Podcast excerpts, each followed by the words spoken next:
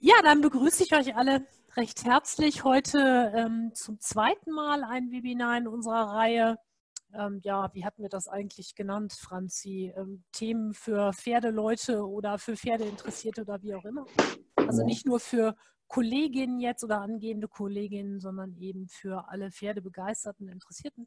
Mein Name ist Britt Kröger, ich bin Tierheilpraktikerin und Ausbilderin in der Naturheilung Presta. Und meine Kollegin stellt sich mal eben selber vor.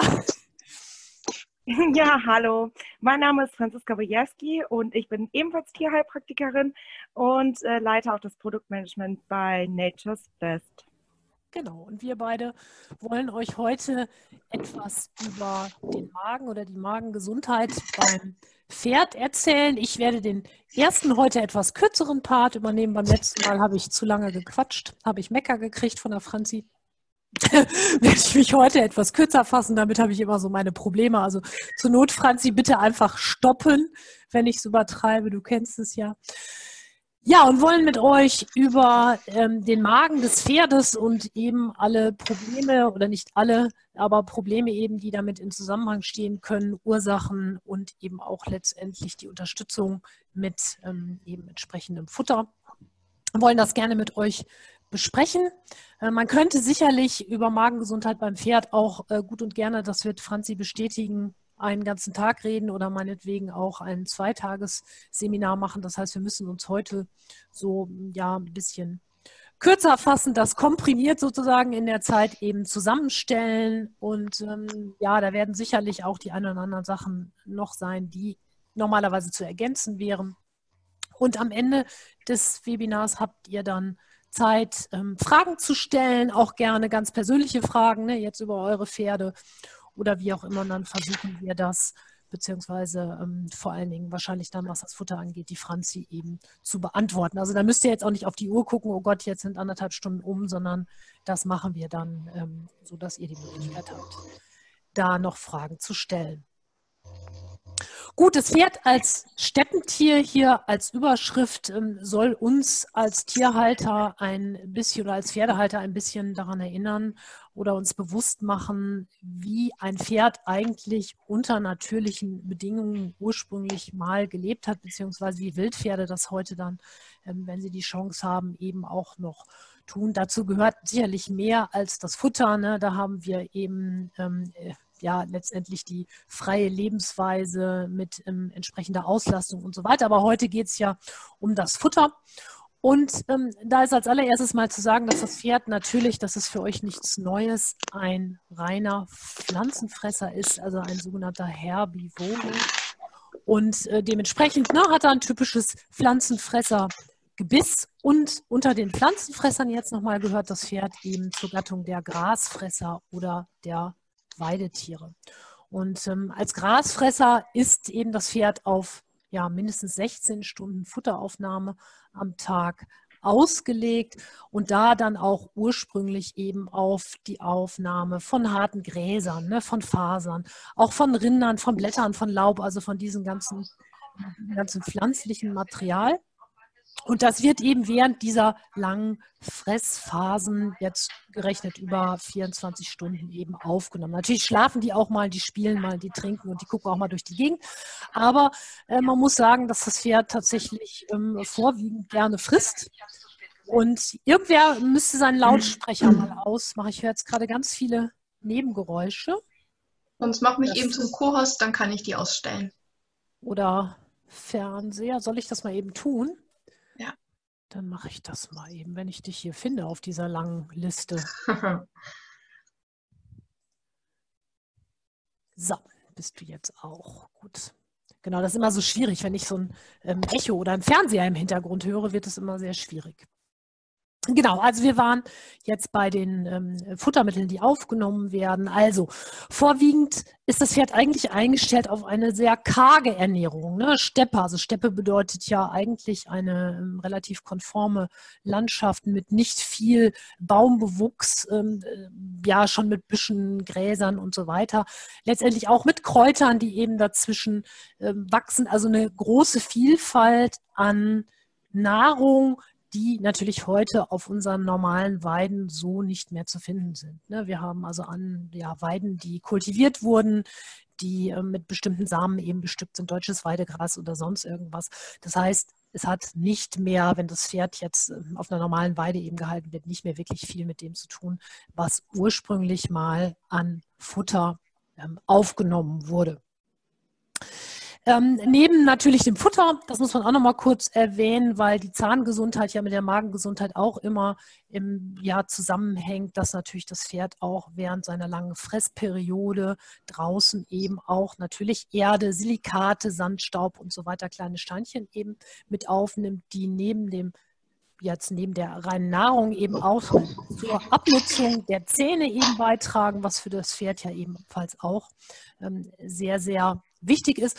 Und auch nochmal zu sagen, dass das Pferd auf einmal eben immer nur recht kleine Mengen aufnimmt und das natürlich dann auch nochmal, das müssen wir uns bewusst machen, je nach Jahreszeit. Ne? Im Winter natürlich auch andere Sachen als im Frühjahr oder im Sommer. Und diese kleinen Mengen, die sind natürlich fürs Pferd sehr, sehr sinnvoll biologisch, weil als Fluchttier ist es eben nicht sinnvoll, äh, Riesenmengen Futter mit sich zu führen im, im Magen sozusagen auf einmal, weil wenn ich dann flüchten muss, dann äh, komme ich irgendwann oder habe ich irgendwann ein Problem. Also das ist eben auch eine Sache, die wichtig ist. Und während dieser, des ganzen Tages oder während auch dieser Futteraufnahme ist so, dass man sich das vorstellen muss. Im Grunde, ich habe das mal gelesen wie eine Autobahn. Ich finde den Vergleich ganz schön, dass sich das Futter eben kontinuierlich sozusagen durch den Körper schiebt. Ne, wissen wir, jeder Pferdebesitzer, der seinen Paddock abäppelt oder die Weide, äh, der weiß so circa alle zwei bis drei Stunden normalerweise äppelt so ein Pferd. Das heißt, da kommt einfach am hinten dann eben auch entsprechend eine große Menge raus. Während dieser 16 Stunden ist ein Pferd äh, auch sehr ähm, lange unterwegs normalerweise, also in der Natur, wenn es die Möglichkeit hat, bis zu 40 Kilometer legen die täglich zurück, vorwiegend im Schritt. Das ist also eigentlich die natürliche Gangart, wenn sie jetzt nicht flüchten oder gerade mal spielen oder irgendwie mal ihre dollen fünf Minuten haben, ist Schritt tatsächlich hier auch die Hauptgangart. Am Tag produziert ein Pferd insgesamt 10 bis 15 Liter Speichel. Darüber haben die Franzi und ich auch noch diskutiert. Das ist immer je nach Literatur, also wenn ihr das mal nachlest, äh, immer mal auch ein bisschen anders. Also je nach Rasse und Futter können das auch mal bis zu 30 Liter sein. Aber ähm, Fakt ist, dass je mehr Raufutter aufgenommen wird, je größer die, ist die Speichelbildung. Das heißt, wenn wir uns das jetzt so mal vor Augen führen, ein Kilogramm Heu ähm, dabei produziert ein Pferd ungefähr 5 Liter Speichel. Im Gegensatz dazu ein Kilo Hafer, ähm, Fresszeit hier circa 10 Minuten, ähm, ungefähr nur ein Liter Speichel. Und dieser Speichel, der ist ganz essentiell für den Verdauungsvorgang. Ähm, erstmal die Funktion natürlich eine gute Gleitfähigkeit, die erreicht wird des Futters. Ne? Das verhindert jetzt Schlundverstopfungen und ähm, sorgt eben dafür, dass es vernünftig abgeschluckt wird, vernünftig in den Magen kommt. Dann haben wir im Speichel verschiedene Elektrolyte, Bicarbonat zum Beispiel, was also dazu beiträgt, dass der Säurebasenhaushalt im, im Körper eben im vernünftigen Gleichgewicht bleibt. Ähm, es gibt Mineralien im Speichel, die für eine Pufferung auch sorgen, die also hinterher im Magen das saure Milieu des, des Magens im Grunde wieder neutralisieren. Also insofern ist er nicht nur mechanisch wichtig, sondern eben tatsächlich auch von seinen Inhaltsstoffen. Und ähm, ja, pro Minute kommt das Pferd auf 60 bis 80 Kieferschläge.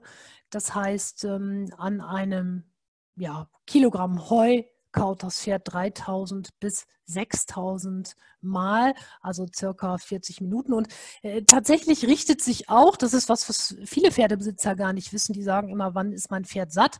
Und mein Pferd ist in dem Sinne nicht satt. Das ist biologisch für ein Pferd nicht vorgesehen, sondern ob ein Pferd ähm, sozusagen satt ist oder zufrieden ist, richtet sich danach, wie viele Kauschläge es erledigt hat. Und das wiederum hängt natürlich mit dieser permanenten Futteraufnahme. Ne, hat das natürlich zu tun. Also beim Hund ist es anders. Dem kann man ne, ein halbes Rind irgendwie in den Garten werfen, sage ich jetzt mal etwas übertrieben. Und der schlägt sich den Bauch voll und dann hat er eben seinen Bauch voll und dann ist er satt. Und so funktioniert es eben beim, ja, beim Pflanzenfresser und vor allen Dingen beim Pferd eben nicht.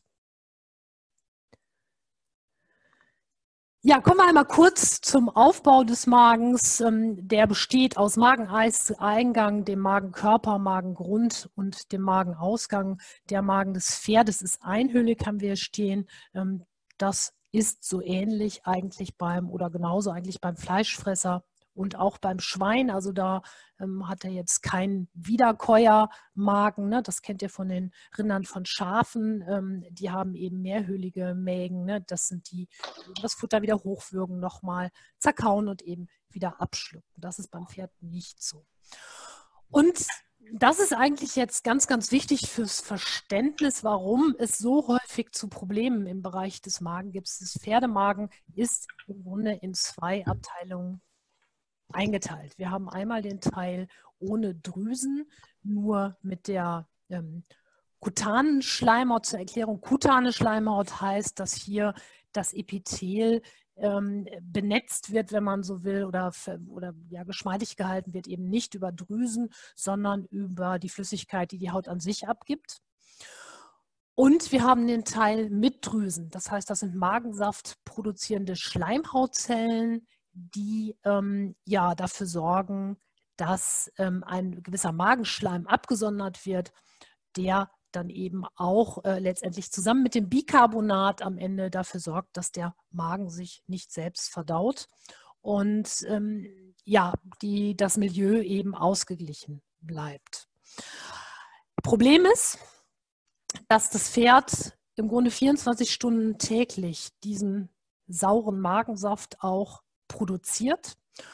Und ähm, jetzt kann man sich vorstellen, wenn jetzt also kein Futter in diesen Magen kommt und dann auch Futter, das nicht eingespeichert wurde. Also, wir hatten ja eingangs gesagt, wir haben also Bicarbonate, verschiedene Mineralien, Enzyme und so weiter, die mitkommen, um das Ganze zu neutralisieren.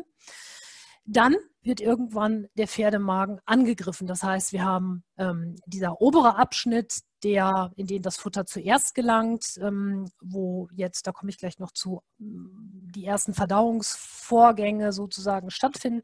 Dann geht das in den weiteren Teil, in den zweiten Teil und wenn der eben ja nicht befriedigt wird sozusagen, also das Futter nicht erhält, dann haben wir das Problem, dass dieser Spiegel ansteigt, dann in diesen Teil auch hineingeht, der nur mit dieser kutanen Schleimhaut bedeckt ist und dann kommt es zu typischen Erscheinungen wie Schleimhautreizung oder irgendwann auch zu den ähm, gefürchteten Magengeschwüren, wenn das eben häufig passiert. Also das ist tatsächlich das große Problem. Das heißt, ähm, für diese ja, Ausgeglichenheit des Magens muss das Pferd viel fressen und das heißt idealerweise eigentlich spätestens alle vier Stunden. Ein Problem, was aber sehr häufig entsteht und ähm, das ist oft ein Problem, was im, im Winter leider auch entsteht, ist, dass viele Pferde eben deutlich, deutlich längere Fresspausen haben. Man muss sagen, was da gefressen wird in oder nach diesen vier Stunden ist gar nicht so entscheidend. Das muss also jetzt nicht unbedingt immer Heu sein, das kann auch Stroh sein, das könnte theoretischerweise auch Baumrinde sein, das ist nicht das Problem, nur irgendwas muss gefressen werden. Und wir haben sehr häufig gerade im Freizeitbereich das Problem, dass viele Pferde jetzt gerade zu dieser Jahreszeit eben auf Paddocken stehen, weil die Weiden natürlich ähm, jetzt im Moment in der Ruhephase sind und die Pferde sehr häufig auf den Paddocken eben den ganzen Tag stehen, ohne irgendein Futterangebot. Also idealerweise gibt es ja draußen auch dann Heu, aber ähm, selbst Strohnetze oder irgendwas würde dem Pferd ja schon helfen, aber das passiert eben oft nicht. Und die Pferde kommen sieben, acht Stunden zum Teil raus, ohne dass Futter angeboten wird. Und ähm, das ist für Pferde sehr schwierig. Es gibt Pferde, die sich so helfen, dass sie irgendwann anfangen, Erde zu fressen, Sand zu fressen, weil eben das befriedigt werden muss, dieses ähm, Kaubedürfnis oder diese Füllung des Magens. Und ähm, ja, das ist also eines, eines der großen Probleme eben, ähm, wenn es um, um die Fütterung geht. Da wird sicherlich die Franzi gleich auch noch sehr viel drüber erzählen. Ja, Magen des Pferdes, Bicarbonat, ich sagte es gerade, aus dem Speichel dienen als Puffer gegen die Magensäure und dadurch wird im Grunde eine Übersäuerung des Magens verhindert. Ne? Die, ähm, ja, körpereigenen Schutzmechanismen, die greifen dann und sorgen dafür, dass es neutralisiert wird und auch vorbereitet wird eben für den Weg dann in den Dünndarm. Pferd hat einen relativ kleinen Magen, also nur 12 bis 15 Liter. Auch das müssen wir uns bewusst machen, gerade was so Zusatznahrung angeht, die eben sehr, sehr schnell aufgenommen werden kann, wenn man jetzt so dran denkt, zum Beispiel Riesenmengen Heukops oder sehr, sehr große Portionen Mesh, wo dann irgendwie noch kleingeschnittene Möhren und kleingeschnittene Äpfel, ich sehe das manchmal so auch bei uns am Stall, wo ich so denke, uiuiui, wie viel Kilo mögen das jetzt wohl sein oder wie viel Liter ist das jetzt? Das heißt, die Magenüberladung beim Pferd ist ja auch ähm, eine Problematik, die wir haben. Oder Rübenschnitzel, ne, die dann auch manchmal nicht vernünftig eingeweicht werden. Also da gibt es eben auch äh, diverse Fehler in der Fütterung. Ähm, also dieses relativ kleine Fassungsvermögen, also diese bis maximal 15 Liter, ich sagte es gerade schon, die haben eben einen ähm, biologischen Sinn. Das heißt, dass als Fluchttier ist das eben vernünftig, nicht so ein großes Fassungsvermögen im Magen zu haben. Also als Beispiel sei da zum Beispiel auch das Kaninchen genannt. Ne? 80 kleine Mahlzeiten nimmt so ein Kaninchen in 24 Stunden auf. Und das Kaninchen ist ja auch eins der der, der typischen Fluchttiere, die wir so haben. Ne? Da ist das eigentlich ähnlich. Futter verweilt dort für circa eine bis maximal fünf Stunden. Hm, das erklärt übrigens auch, warum Pferde die Möglichkeit haben, so ja riesengroße Grasmengen auch aufzunehmen. Ähm, bei also Pferde, die auf so einer Weide stehen, so circa 10 Zentimeter hoch das Gras, so als Beispiel, ähm, können pro Stunde 5 bis 7 Kilogramm Gras fressen. Das heißt, so umgerechnet, in vier Stunden sind das 20 bis 28 Kilo Gras, ne, die aufnehmen. Das ist schon wirklich eine, eine riesige Menge. Ne? Oder Franzi, liege ich richtig, ne? Ja, da liegst du richtig. Ich musste mich mal eben auf laut schalten. Ja, Entschuldigung. Aber ähm, ne, ich meine, ich weiß es nämlich nicht ja. ganz genau, aber du hattest ja letztes Mal, aber ich meine, es werden irgendwie, können maximal 28 Kilo sogar aufnehmen. Das ist ja schon eine ganze Menge, ne? Ja, obwohl wenn die Pferde 24 Stunden auf der Wiese stehen, die ja äh, innerhalb dieser 24 Stunden noch deutlich mehr Gras aufnehmen. Also da vertut man sich ja immer. Ja, ich ähm, sag ähm, ja, aber da, Genau. Ja, ja, ich meine nur, wenn man jetzt so sieht, 12 bis 15 ja. Liter, ne, so vom Fassungsvermögen, das äh, erklärt ja schon, äh, dass eben das Futter relativ ja kurz dort nur verweilt. Ne? Das ähm, wollte ich eher so sagen. Das ist ja, was man sich dann eben vorstellen muss. Ne? Und Gras ist natürlich auch sehr schwer. Also das ist jetzt auch nochmal was anderes als ein relativ leichtes Heu. Also da muss der Magen oder der Körper ja auch schon ganz schön was ähm, ja, verdauen ähm, und erklärt natürlich auch äh, eins unserer nächsten Webinare, ne, Franzi, eben das richtige Anweiden, denn das ist, gehört dann auch gleich schon zu diesem Thema. Ja, Futter verweilt im Magen eine bis maximal fünf Stunden. Hm, ja, also je nachdem, welche Art von, ähm, ja, von Futter das eben ist. Ne?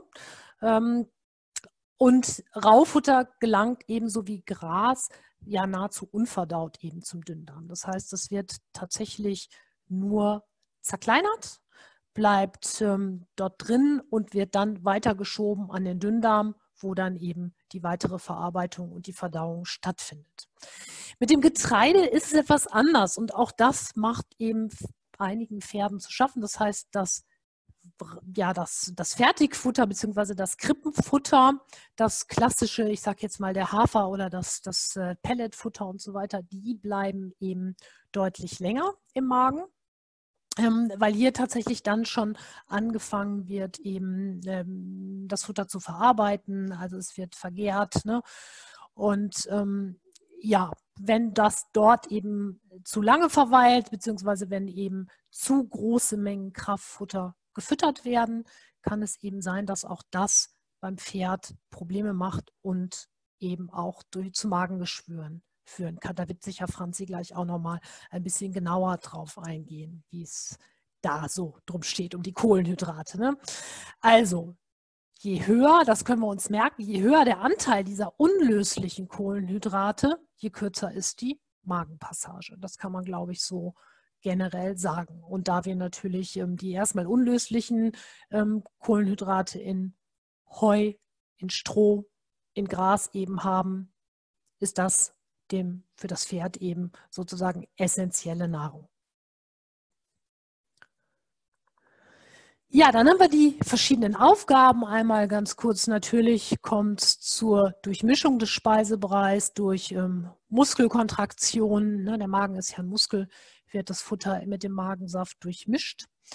Dann die Vorverdauung der leicht verfügbaren Kohlenhydrate, der Fette und der Proteine, das, was ich gerade eben sagte, was wir jetzt auch ähm, vorwiegend in dem sogenannten Krippenfutter oder Kraftfutter haben.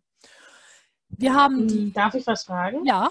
Also habe ich das jetzt, habe ich das jetzt falsch verstanden, dass ich quasi ein Pferd auch nur mit äh, Gras, Stroh und Heu ernähren könnte? Ja, natürlich. Ohne irgendwas anderes. Wenn die Auswahl der Gräser ähm, gut genug ist, ja, also wenn sozusagen Kräuter mit aufgenommen werden, wenn ähm, Rinden mit aufgenommen werden, wenn also Mineralien mit aufgenommen werden, dann ist das natürlich möglich. Also ein Pferd muss kein, also wenn ich jetzt mein Pferd mal als Beispiel nehme, der bekommt kein, gar kein Krippenfutter. Keins. Okay.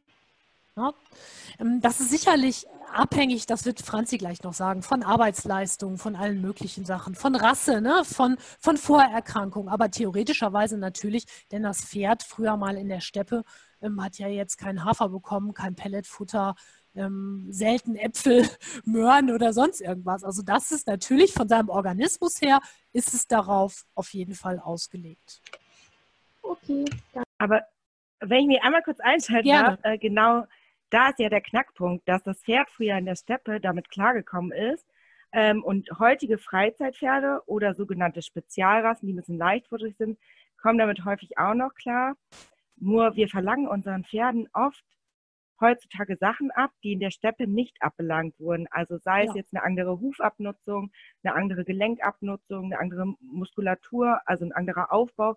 Man wird ja so auftrainierte Pferde wie wir die zum Teil als Reitpferde haben, damit die uns überhaupt tragen können, ja nicht in der freien Wildbahn sehen. Ähm, nee. Und dafür brauchen die Pferde natürlich eventuell Unterstützung, sei es jetzt in Form von Krippenfutter, weil sie mehr Energie brauchen oder Ölen oder Kräutern, weil sie die auf unseren Wiesen leider nicht mehr finden, ähm, weil wir allgemein nicht mehr so kräuterreiche, rohfaserreiche Pflanzen auf der Wiese haben, wie es früher war.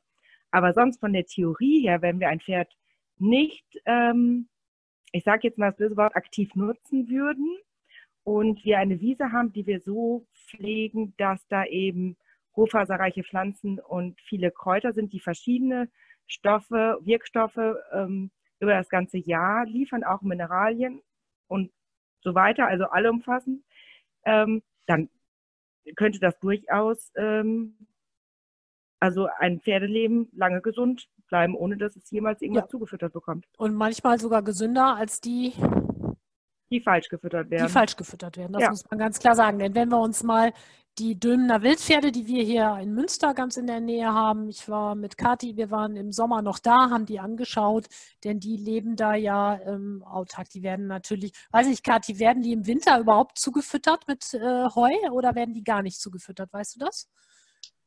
Äh, die werden tatsächlich zugefüttert mit Heu, sonst ist das da, glaube ich, auch zu klein. Ja. Äh, wenn dann ab März die Tore wieder geöffnet werden für die Besucher, werden die extra auch in der Nähe von den Zäunen gefüttert, dass man die auch aus der Nähe sehen kann. Ja, aber nicht mit also 40, Krippenfutter, ne? Nicht mit Krippenfutter. Das gibt es für die Wildpferde in Dülmen, gibt es kein Krippenfutter. Das wird dann glaube, mit Heu, ne? Nee, das habe ich nicht gesehen. Ich sehe tatsächlich ja. nur dann die Heufütterung. Ich bin öfters da und ich sehe wirklich nur genau. Heu. Ja. Aber da hat Franzi natürlich recht, je nachdem, wie ein Pferd genutzt wird, ähm, wenn ein Pferd irgendwie, keine Ahnung, äh, jedes Wochenende auf ein Turnier geht und da irgendwelche Leistungen bringen soll, dann reicht natürlich irgendwann das nicht mehr. Ähm, unter Umständen nicht mehr aus. Also auch, ähm, es gibt auch Turnierpferde, die jetzt nicht übermaßen mit ähm, Krippenfutter versorgt werden, aber das ist auch denke ich, eher selten und hier auch wieder rasseabhängig. Das muss man ganz klar sagen. Also ein Tinker, der ähm, Kutsche, von der Kutsche im Turnier geht, der wird trotzdem niemals so viel Kraftfutter brauchen wie ein äh, normaler, äh, normales Warmblut. Ne? Das hier so als Beispiel. Also das ist auch nochmal, glaube ich, und auch individuell verschieden, wie bei uns auch. Ne? Der eine braucht ein bisschen mehr. Genau um sportlich aktiv zu werden. Und andere, da hat man das Gefühl, die ernähren sich nur von Luft und äh, Salatblättern und laufen trotzdem Marathon. Also ich glaube, das kann man, darüber kann man wahrscheinlich auch noch mal äh, mehrere Tage philosophieren, wie das da jetzt ist. Aber dazu kommst du ja gleich auch noch.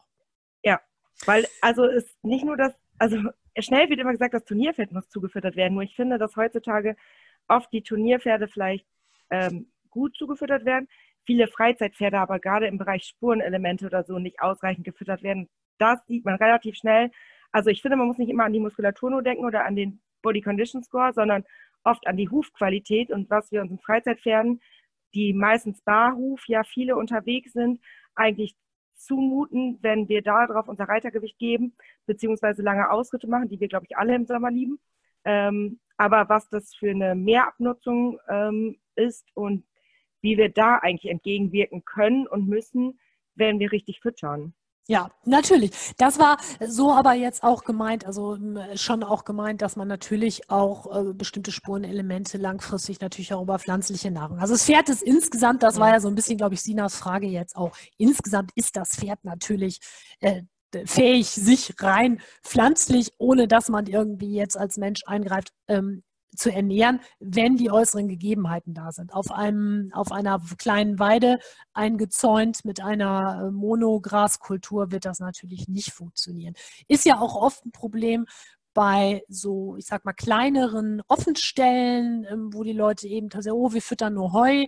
Ja, und dann gibt es eben doch verschiedene ähm, Erkrankungen, die dann irgendwann auftreten, weil die Pferde einfach äh, Mangelerscheinungen haben. Vitamin E ist ja zum Beispiel auch, ne, Franzi, so ein Thema dann ähm, und Selen und solche Sachen. Also das ist klar, weil unsere Böden das nicht mehr hergeben, wenn so eine, so eine Pferdeweide, die bleibt ja meistens, keine Ahnung, 10, 15 Jahre Pferdeweide oder sogar vielleicht noch länger. Und die braucht dann natürlich ähm, ja, Pflege, also Düngung dann natürlich, ne, irgendwann. Aber die Düngung bringt ja nicht die Mineralien wieder in den Boden ähm, in der Form, wie die Pferde die jetzt brauchen. Das stimmt schon. Hm, es ist halt, ja, ne, letztendlich sind Magenprobleme eine Zivilisationskrankheit, wie so ganz viele Probleme oder Erkrankungen, die wir beim Pferd eben haben. Gut, jetzt nochmal einmal zurück zu den Aufgaben des Magens. Ähm, Gerade die Vorverdauung eben der verfügbaren Kohlenhydrate, dann die kontinuierliche Produktion von Magensäure, hatte ich gerade schon gesagt. Die Magensäure ja ursprünglich auch, oder nicht ursprünglich, sondern natürlich dafür gedacht, das saure Milieu eben aufrechtzuerhalten. Das heißt, erstmal auch ähm, Keime abzutöten, ne? Pepsin, was die Eiweiße spaltet, das ist da drin und ähm, die Produktion des speziellen Schutzschleims, der eben vor der Selbstverdauung schützt und natürlich dann die Weitergabe des Nahrungsbreis an den Dünndarm, wo dann eben die Zelluloseverdauung und diese Sachen eben stattfindet. Ne, da ist der Blinddarm ja besonders aktiv beim Pferd. Ja, was gibt es jetzt für Anzeichen für eben ja, Magenprobleme beim Pferd. Wir haben hier einige einfach mal aufgeführt, wobei natürlich man sagen muss, dass ähm, diese Probleme, die hier genannt sind, natürlich auch andere Krankheiten anzeigen können. Ne? Das ist jetzt nur ein Beispiel, sondern es ist nicht festgestanzt sozusagen, oh Gott, wenn das ist, dann muss es heißen, sondern viele Sachen zum Beispiel, die wir hier jetzt auch aufgeschrieben haben oder ähm, eben ja, die hier stehen, ähm, äh, könnten zu anderen Krankheiten ebenso passen. Ne? Ja, sehr typisch allerdings oder was man eben empirisch sozusagen ähm, immer als oder oft als Anzeichen eben für Magenprobleme findet, sind zum Beispiel immer wiederkehrende milde Koliken. Gerade wenn die Pferde ähm, Krippenfutter aufgenommen haben, so wo der Tierbesitzer sagt, hm, irgendwie war es dem nicht so wohl, so leichte Kolik, die sich dann aber eben dann irgendwann wieder erledigt hat, also ohne dass der Tierarzt jetzt vielleicht kommen musste. Dann insgesamt ein mäkeliges Fressverhalten, was ja eigentlich für ein Pferd nicht wirklich normal ist. Äh, dazu gehören zum Beispiel auch häufige Fresspausen. Also ein Pferd, was ähm, jetzt, sag mal, in der Box steht und dann sein Krippenfutter bekommt und sein Heu, am besten sein Heu vor dem Krippenfutter, ähm, der sollte eigentlich nicht plötzlich nach zehn Minuten Pause machen und nach draußen auf den Paddock gehen, dort 20 Minuten stehen und dann wieder reinkommen. Das sind so Sachen, die sind eigentlich, die sind gar nicht normal für ein Pferd. Dann natürlich Gewichtsabnahme, die sich der Tierbesitzer nicht so wirklich erklären kann, ne? die dann so sukzessive vonstatten geht und irgendwann denkt man so, hm, irgendwie komisch, nicht mehr gearbeitet, nicht weniger gefüttert, was haben wir hier für Probleme? Insgesamt eine Leistungsdepression, ähm, also nicht mehr so eine große ähm, Leistung vielleicht unterm Sattel aber auch insgesamt Pferd wirkt müde, wirkt abgeschlagen, ist ja irgendwie nicht so gut drauf. Dann typischerweise auch das Gähnen, was von vielen Pferdebesitzern ja völlig fehlinterpretiert wird. Ich hatte, also höre das immer wieder und äh, denke dann immer, hm, komisch, dass das noch nicht so zu den meisten Pferdebesitzern vorgedrungen ist. Meistens, wenn ein Pferd ähm, häufig gähnt, hat es nichts mit Müdigkeit zu tun, sondern ist eben ein typisches Anzeichen für Magenprobleme. Das kann auch nach dem Reiten natürlich äh, Entspannung des Kiefers oder wenn der Reiter jetzt mit der Hand ein bisschen ähm, zu stark eingewirkt hat, dann hat man das auch. Aber so sehr, sehr häufiges Gähnen, gerade so, wenn man das in der Box immer wieder beobachtet, ist kein gutes Zeichen. Da sollte man immer mal an den Magen denken. Zähneknirschen gehört mit dazu. Das Flehmen, das sehen wir hier auf dem Bild ganz schön. Ein veränderter Maulgeruch eventuell, das Rülpsen, das haben wir ja tatsächlich relativ häufig, wenn die Pferde einfach ähm, in der Phase des Anweidens mal doch eine halbe Stunde oder eine Stunde zu lang auf der Weide waren, ne? dass sie dann äh, reinkommen von der Weide und einen schon so richtig schön anrülpsen. Ähm, das Leerkauen, auch ganz, ganz typisch. Dann hm, gibt es so Sachen wie Probleme beim Satteln natürlich, aber, und das ist eigentlich das ähm, Dumme, zum Teil eben auch ohne größere Symptome. Und im Verlauf der Krankheit ähm, kommt es dann irgendwann eben zu, ja, zu größeren Problemen. Und der Tierbesitzer ähm, hat eigentlich vorher nicht so viel festgestellt. Das ist so individuell wie bei uns Menschen auch. Ähm, die einen haben eben oder zeigen das eben eher an, die anderen eben später. Das ist so ein bisschen das Problem, je nachdem, welchen Typ Pferd man eben auch hat. Ja, die möglichen Ursachen, und da wird die Franzi gleich natürlich auch noch mal etwas näher drauf eingehen, was die Fütterung angeht, natürlich erstmal die falsche Futterzusammensetzung generell, dann natürlich zu wenig oder das minderwertige Heu, die Silagefütterung, ähm, die Nahrungskarenz, die eben zu lang ist, also das Hungern über vier beziehungsweise über sechs Stunden kann man eigentlich sagen, ab da wird es ähm, kritisch eben hinaus. Dann Stress, ne? also Stress kann ja auch bedeuten, der Stress eben vielleicht in der Herdenkonstellation oder auch Stress während der Fütterung, also während der Fütterung, wenn auf der Stallgasse eben extrem viel los ist. Da gibt es eben Pferde, die da ganz empfindlich ähm, reagieren, wenn dann, keine Ahnung, da 20 Einstaller sind und da durch die Gegend schreien. Ne? Also das ist für viele Pferde eben auch ein Stressfaktor, ähm, genauso wie der Futterneid, den wir hier aufgezeigt haben. Also wenn eben zu ähm, der, der Boxenkollege zu nahe kommt oder eben immer giftet und das Pferd so das Gefühl hat, es kann jetzt nicht in Ruhe sein Futter fressen. Oder gemobbt wird, ne, wenn wir das jetzt im Offenstall zum Beispiel haben. Bestimmte Medikamente, die ja dafür sorgen, dass, ähm, ja, dass eben die Magen Schleimhaut angegriffen wird. Kein Weidegang, also ein Pferd, das nicht rauskommt, das 23 Stunden in der Box steht und äh, dann eben eine Stunde gearbeitet wird und so seiner gesamten natürlichen Lebensweise nicht nachgehen kann. Das ist also auch ein großes Problem. Und den Futterneid, den hatte ich gerade schon genannt. Ja, und jetzt gebe ich schon an die Kollegin, an die Franzi. So, jetzt muss ich mal eben gucken, ob ich das hier technisch hinkriege. Ich bin, wer mich kennt, weiß, ich bin nicht gerade ein Technikfreak. Ich hoffe, ich mache das jetzt richtig.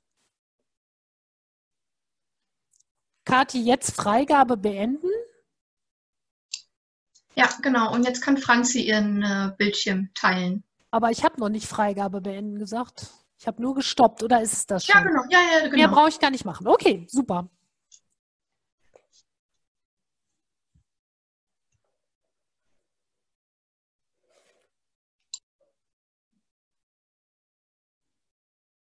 Klappt es, Franzi? Franzi? Ja, ich musste eben mein Audio einschalten. Ach so. Ich habe schon mit euch geredet, aber irgendwie... So. ist mal doof, wenn man dachte, vergisst, es anzustellen, ne? Ja. ja, und als du dann sagtest, Franzi, dachte ich, oh ja, okay, Sie hören mich nicht, aber ich euch. Ähm, jetzt habt ihr alle meinen Bildschirm, oder? Ja, haben wir. Ich Diagnose, zumindest. Magenspiegelung? Ja, Okay, gut. Ja, dann äh, starten wir direkt weiter. Die ähm, Diagnostik bei den Symptomen, die wir gerade gesehen haben. Und wenn wir dann vermuten, dass unser Pferd Magenprobleme hat, ähm, können wir natürlich einfach eine leichte Therapie einleiten aufgrund der Symptome. Also gerade wenn wir mehrere Symptome haben oder wir zum Beispiel wussten, dass das Pferd schon mal Magenprobleme hatte oder die Aufzucht nicht optimal war, ähm, kann man immer magenschonende Produkte füttern, beziehungsweise kein Pferd sollte ja viel Stress ausgesetzt sein ähm, oder zu wenig Raufutter bekommen. Das sind ja Sachen, die man immer mal dann einleiten kann. Wenn man allerdings eine Klarheit haben möchte und auch gerade den Schweregrad der Magenprobleme darstellen möchte, also ob jetzt wirklich eine Magenschleimhautreizung oder äh, Magengeschwüre vorliegen und vor allem an welcher Stelle und welche, ähm, also wie weit es schon fortgeschritten ist, dann muss man leider wirklich eine Gastroskopie machen, die ähm, natürlich Risiken aufweist. Ähm, jeder Eingriff, den man im Pferd vornimmt, hat immer Risikofaktoren. Da muss man genau abwägen, ob man jetzt erstmal so therapiert, was ich eigentlich jedem im Anfangsstudium empfehlen würde, es sei denn, man merkt, dass es dem Pferd richtig schlecht geht, dann muss man diesen Schritt einmal gehen. Darf ich dazu noch ganz kurz was sagen? Ja. Ähm, nämlich auch diese Sache mit der Gastro, ähm, Kadi lacht schon, ähm, eben der Untersuchung in der Klinik. Auch das bedeutet ja für das Pferd schon Stress. Ne? Das heißt, unter Umständen alleine die Untersuchung an sich schon oder die Fahrt zur Klinik und so weiter ne, kann natürlich auch schon wieder zu einer Magenschleimhautreizung führen. Also der Faktor Stress, gerade wenn wir so Kandidaten haben, die, ähm, ja, die man allgemein so auch als Magentypen einfach beschreiben würde, kann das natürlich ähm, äh, tatsächlich auch schon Auslöser sein, eben für ein kleines Magengeschwür oder eben so eine Magenreizung, zumindest eine stärkere, die man dann auch schon sehen würde bei der Untersuchung. Und insofern, was Franzi gerade sagte, finde ich genau richtig, bei Symptomen erstmal vielleicht ähm, eine Therapie einleiten, um zu gucken, gibt es eine Besserung.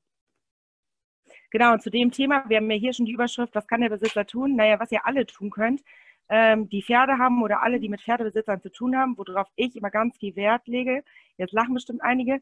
Ich sage immer, macht Anhängertraining mit euren Pferden.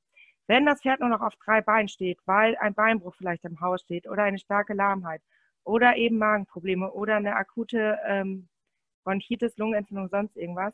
Es ist einfach gut, wenn die Pferde transportfähig sind. Und das ist sicherlich eine Prophylaxe, die ein Pferd, also die in jedem Webinar fallen muss, weil in, egal welche Erkrankung wir haben oder egal welche Schwachstelle des Pferdekörpers, ähm, Stress ist immer negativ für den Körper.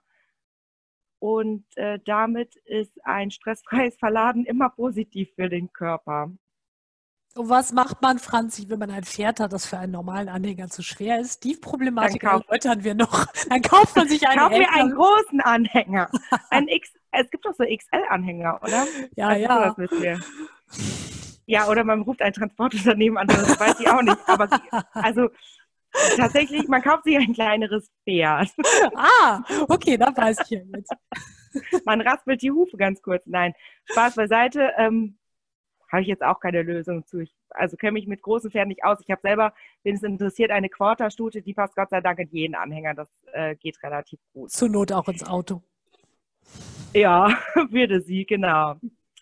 Ähm, was kann der Besitzer tun? Wir haben jetzt schon ganz viel Wert auf Raufutter gelegt. Ähm, ausreichend hochwertiges Raufutter zur Verfügung stellen. Ja, da sagt jetzt jeder, es ist nichts Neues, das weiß ich. Ähm, Genau, aber was ist eigentlich hochwertiges Raufutter? Hochwertiges Raufutter beinhaltet, dass wir keine hohe Schimmelbelastung haben. Jetzt sagt jeder, ja, Schimmel sehe ich ja. Ja, genau, man sieht den auch ähm, oder man kann den auch riechen, aber es gibt auch Heuqualitäten, ähm, da würden wir per Auge und per Geruch und per Haptik sagen, das Heu ist völlig in Ordnung und es ist tatsächlich bei Analysen auf die Hygiene durchgefallen und wurde als nicht verfütterungstechnisch äh, verfütterungsbar eingestuft. Das sind einfach Sachen, wo man immer mal wieder achten sollte. Also wenn im Stall eine neue Heucharge gekommen ist und alle Pferde haben auf einmal Verdauungsprobleme, dann ruhig mal das Heu analysieren lassen, weil das Heu auch mit Bakterien verunreinigt sein kann und das ist dann eben auch keine hochwertige Raufutterqualität. Nehmen wir jetzt mal an, wir haben Raufutter, kein hochwertiges, und füttern dann 24 Stunden Heu. Weil mir wird immer gesagt, 24 Stunden Heu ist die Lösung aller Probleme. Ich bin jemand, der ein ganz großer Fan ist, wenn er nicht so ein leichtfutteriges Pferd hätte, davon 24 Stunden Heu zu füttern. Also es soll jetzt nicht direkt dagegen sein.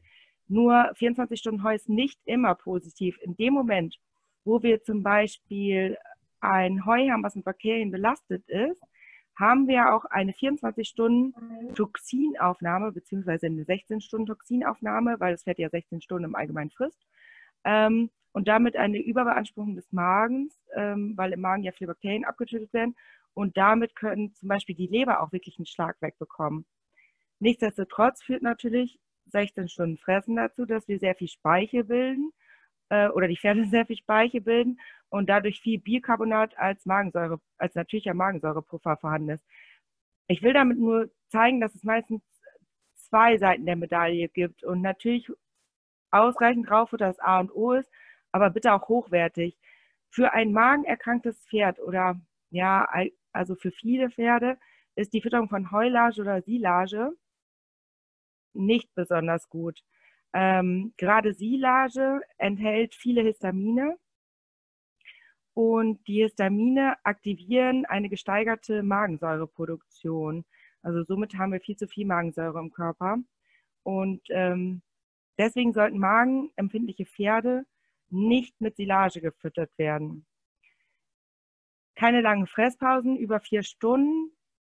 Haben wir ja eben schon gesagt. Wichtig hierbei ist zu beachten, dass ähm, es gibt natürlich Untersuchungen, wo das Pferd länger nüchtern sein muss als vier Stunden. Aber auch da wurde festgestellt, dass diese Pferde nach einer Kolik-OP, vor einer Kolik-OP oder vor einer OP allgemein, wenn die lange Fresspausen haben, schon leichte Läsionen an der Magenschleimhaut haben. Das bedeutet, wart ihr mit eurem Pferd oder war ein Kundenpferd in der Klinik und musste eine Fresskarenzpause haben, weil es kastriert wurde und dazu abgelegt wurde oder sonst was. Es gibt ja viele Gründe, warum das mal sein muss.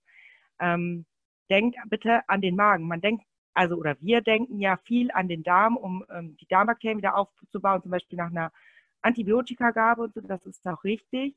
Aber denkt auch ruhig mal an die Magenschleimhaut und die Magengesundheit nach so einem Eingriff.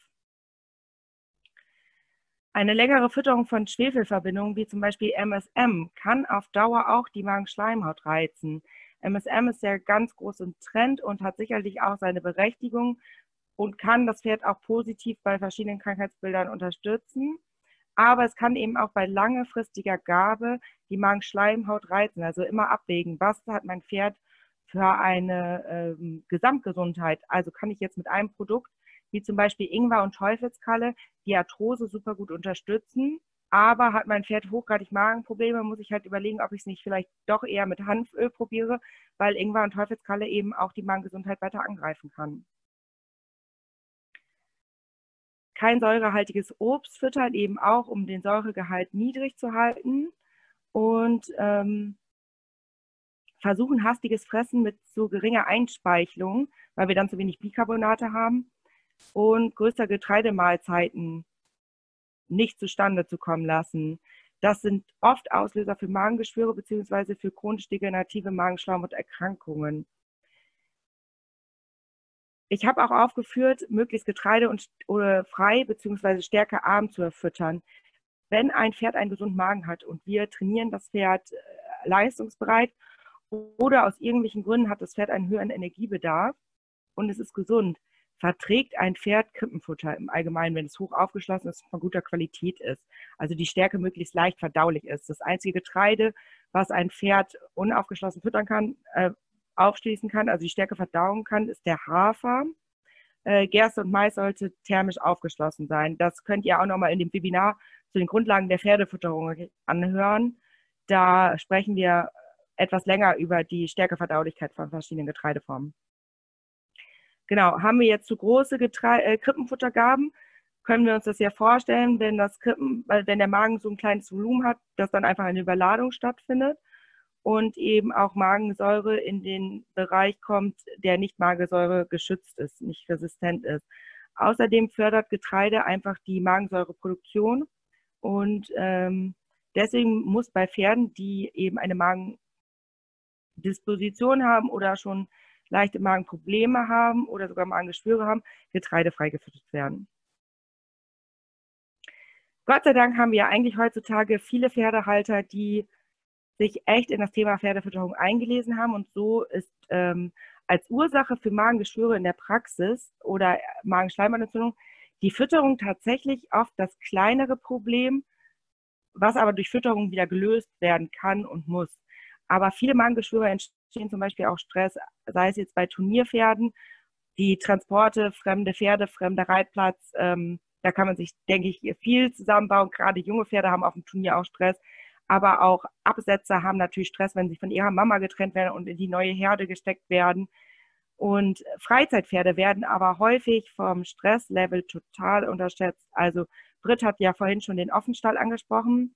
Man muss sich das einfach vorstellen, dass man Pferde auf vielleicht auch zu geringen kleinen Flächen oder Stellen zusammenstellt, die ähm, in der Natur vielleicht nicht Best Buddies werden würden und die können sich nicht aus dem Weg gehen. Oder dass ältere Stuten jüngeren Stuten nicht ausweichen können. Deswegen machen auch Rentnergruppen zum Teil sehr viel Sinn, weil dann nicht so bewegungsfreudige Pferde mit nicht so bewegungsfreudigen Pferden eher zusammengehalten werden können als kleine, ähm, wilde, junge, möchte gern Ballache zum Beispiel, die beim Spielen dann einfach mal ein älteres Pferd auch vielleicht verletzen oder umrennen und es gar nicht böse meinen. Ähm, Warum ist Stress eigentlich so schädlich für den Körper? Weil wir durch Stress eine verminderte Durchblutung der Magenschleimhaut haben und eine vermehrte Bildung von Magensäure. Ein ganz, ganz großer Faktor, warum Pferde Stress haben, und das wird total unterschätzt, sind Schmerzen. Leider können unsere Pferde ja nur im äußersten, also wirklich im äußersten Schmerzlaute von sich geben oder geben die nur, sie könnten das ja wahrscheinlich schon, aber sie geben nur im äußersten Schmerzlaute von sich. Ähm, viele Pferdebesitzer kennen ihr Pferd ganz genau und sehen, wenn zum Beispiel das Maul verzogen wird, geschweige denn Ohren angelegt wird oder beim Putzen rückwärts gerannt wird, auf einmal ins Halfter gehangen wird, merken viele Pferdebesitzer, dass was mit ihrem Pferd nicht stimmt. Wir haben einen unheimlichen Trend dahin, Pferde barhuf laufen zu lassen. Ich bin nicht gegen Barhuf, also nicht falsch verstehen. Es gibt aber Pferde, die anatomisch ähm, oder aufgrund von ihrer Geschichte nicht als Barhufer gehalten werden können. Ich bin kein, kein Hufschmied, keine Hufpflegerin. Das ist nicht mein absolutes Fachgebiet. Ich sehe nur in der Praxis Pferde, die immer wieder fühlig laufen und dadurch einen unheimlichen Stress haben und dadurch dann auch eine, ein Magenproblem irgendwann durch diesen dauerhaften Schmerzstress ein Magenproblem bekommen. Genauso kann eine subklinische Hufrehe Huflederhautentzündung oder Spatt, also immer wieder, wenn immer wieder Schmerzen im Körper sind, einfach zu Magenproblemen und Magengeschwüren führen. Und ich finde, das wird oft unterschätzt, gerade bei so einem Thema mit Freizeitpferden, wenn man sagt, okay, der läuft ein paar Tage fühlig, ja, aber Fühligkeit kann sich zum Beispiel auch auf den Stoffwechsel ähm, auf die Hirnanhangsdrüse auswirken, dass wir eine andere Hormonausschüttung haben. Weiterhin Muskelverspannung und körperliche Übersäuerung können ebenfalls zu Magenproblemen führen. Muskelverspannungen führen ja, jeder, der das hat, ähm, kann sich das ja vorstellen, wenn der Nacken zum Beispiel bei uns immer verspannt ist, dann hat man ja auch ein dauerhaftes Schmerzgefühl, wenn es auch kein akuter, stechender Schmerz ist.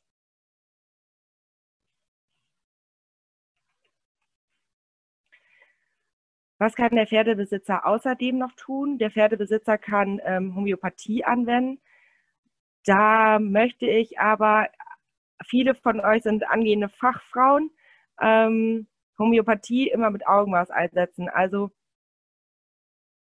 die Pferdebesitzer unter uns, die sich vielleicht nicht so wirklich auskennen, dann jemand an die Seite nehmen, der sich damit wirklich auskennt, der sich euer Pferd genau anguckt und das, das richtige Mittel raussucht, weil Homöopathie nicht immer nur so ist, dass ähm, ein Mittel immer die Krankheit äh, bei der gleichen Krankheit hilft, sondern es auch auf das auf den Typ eures Pferdes und der Vorgeschichte ankommt.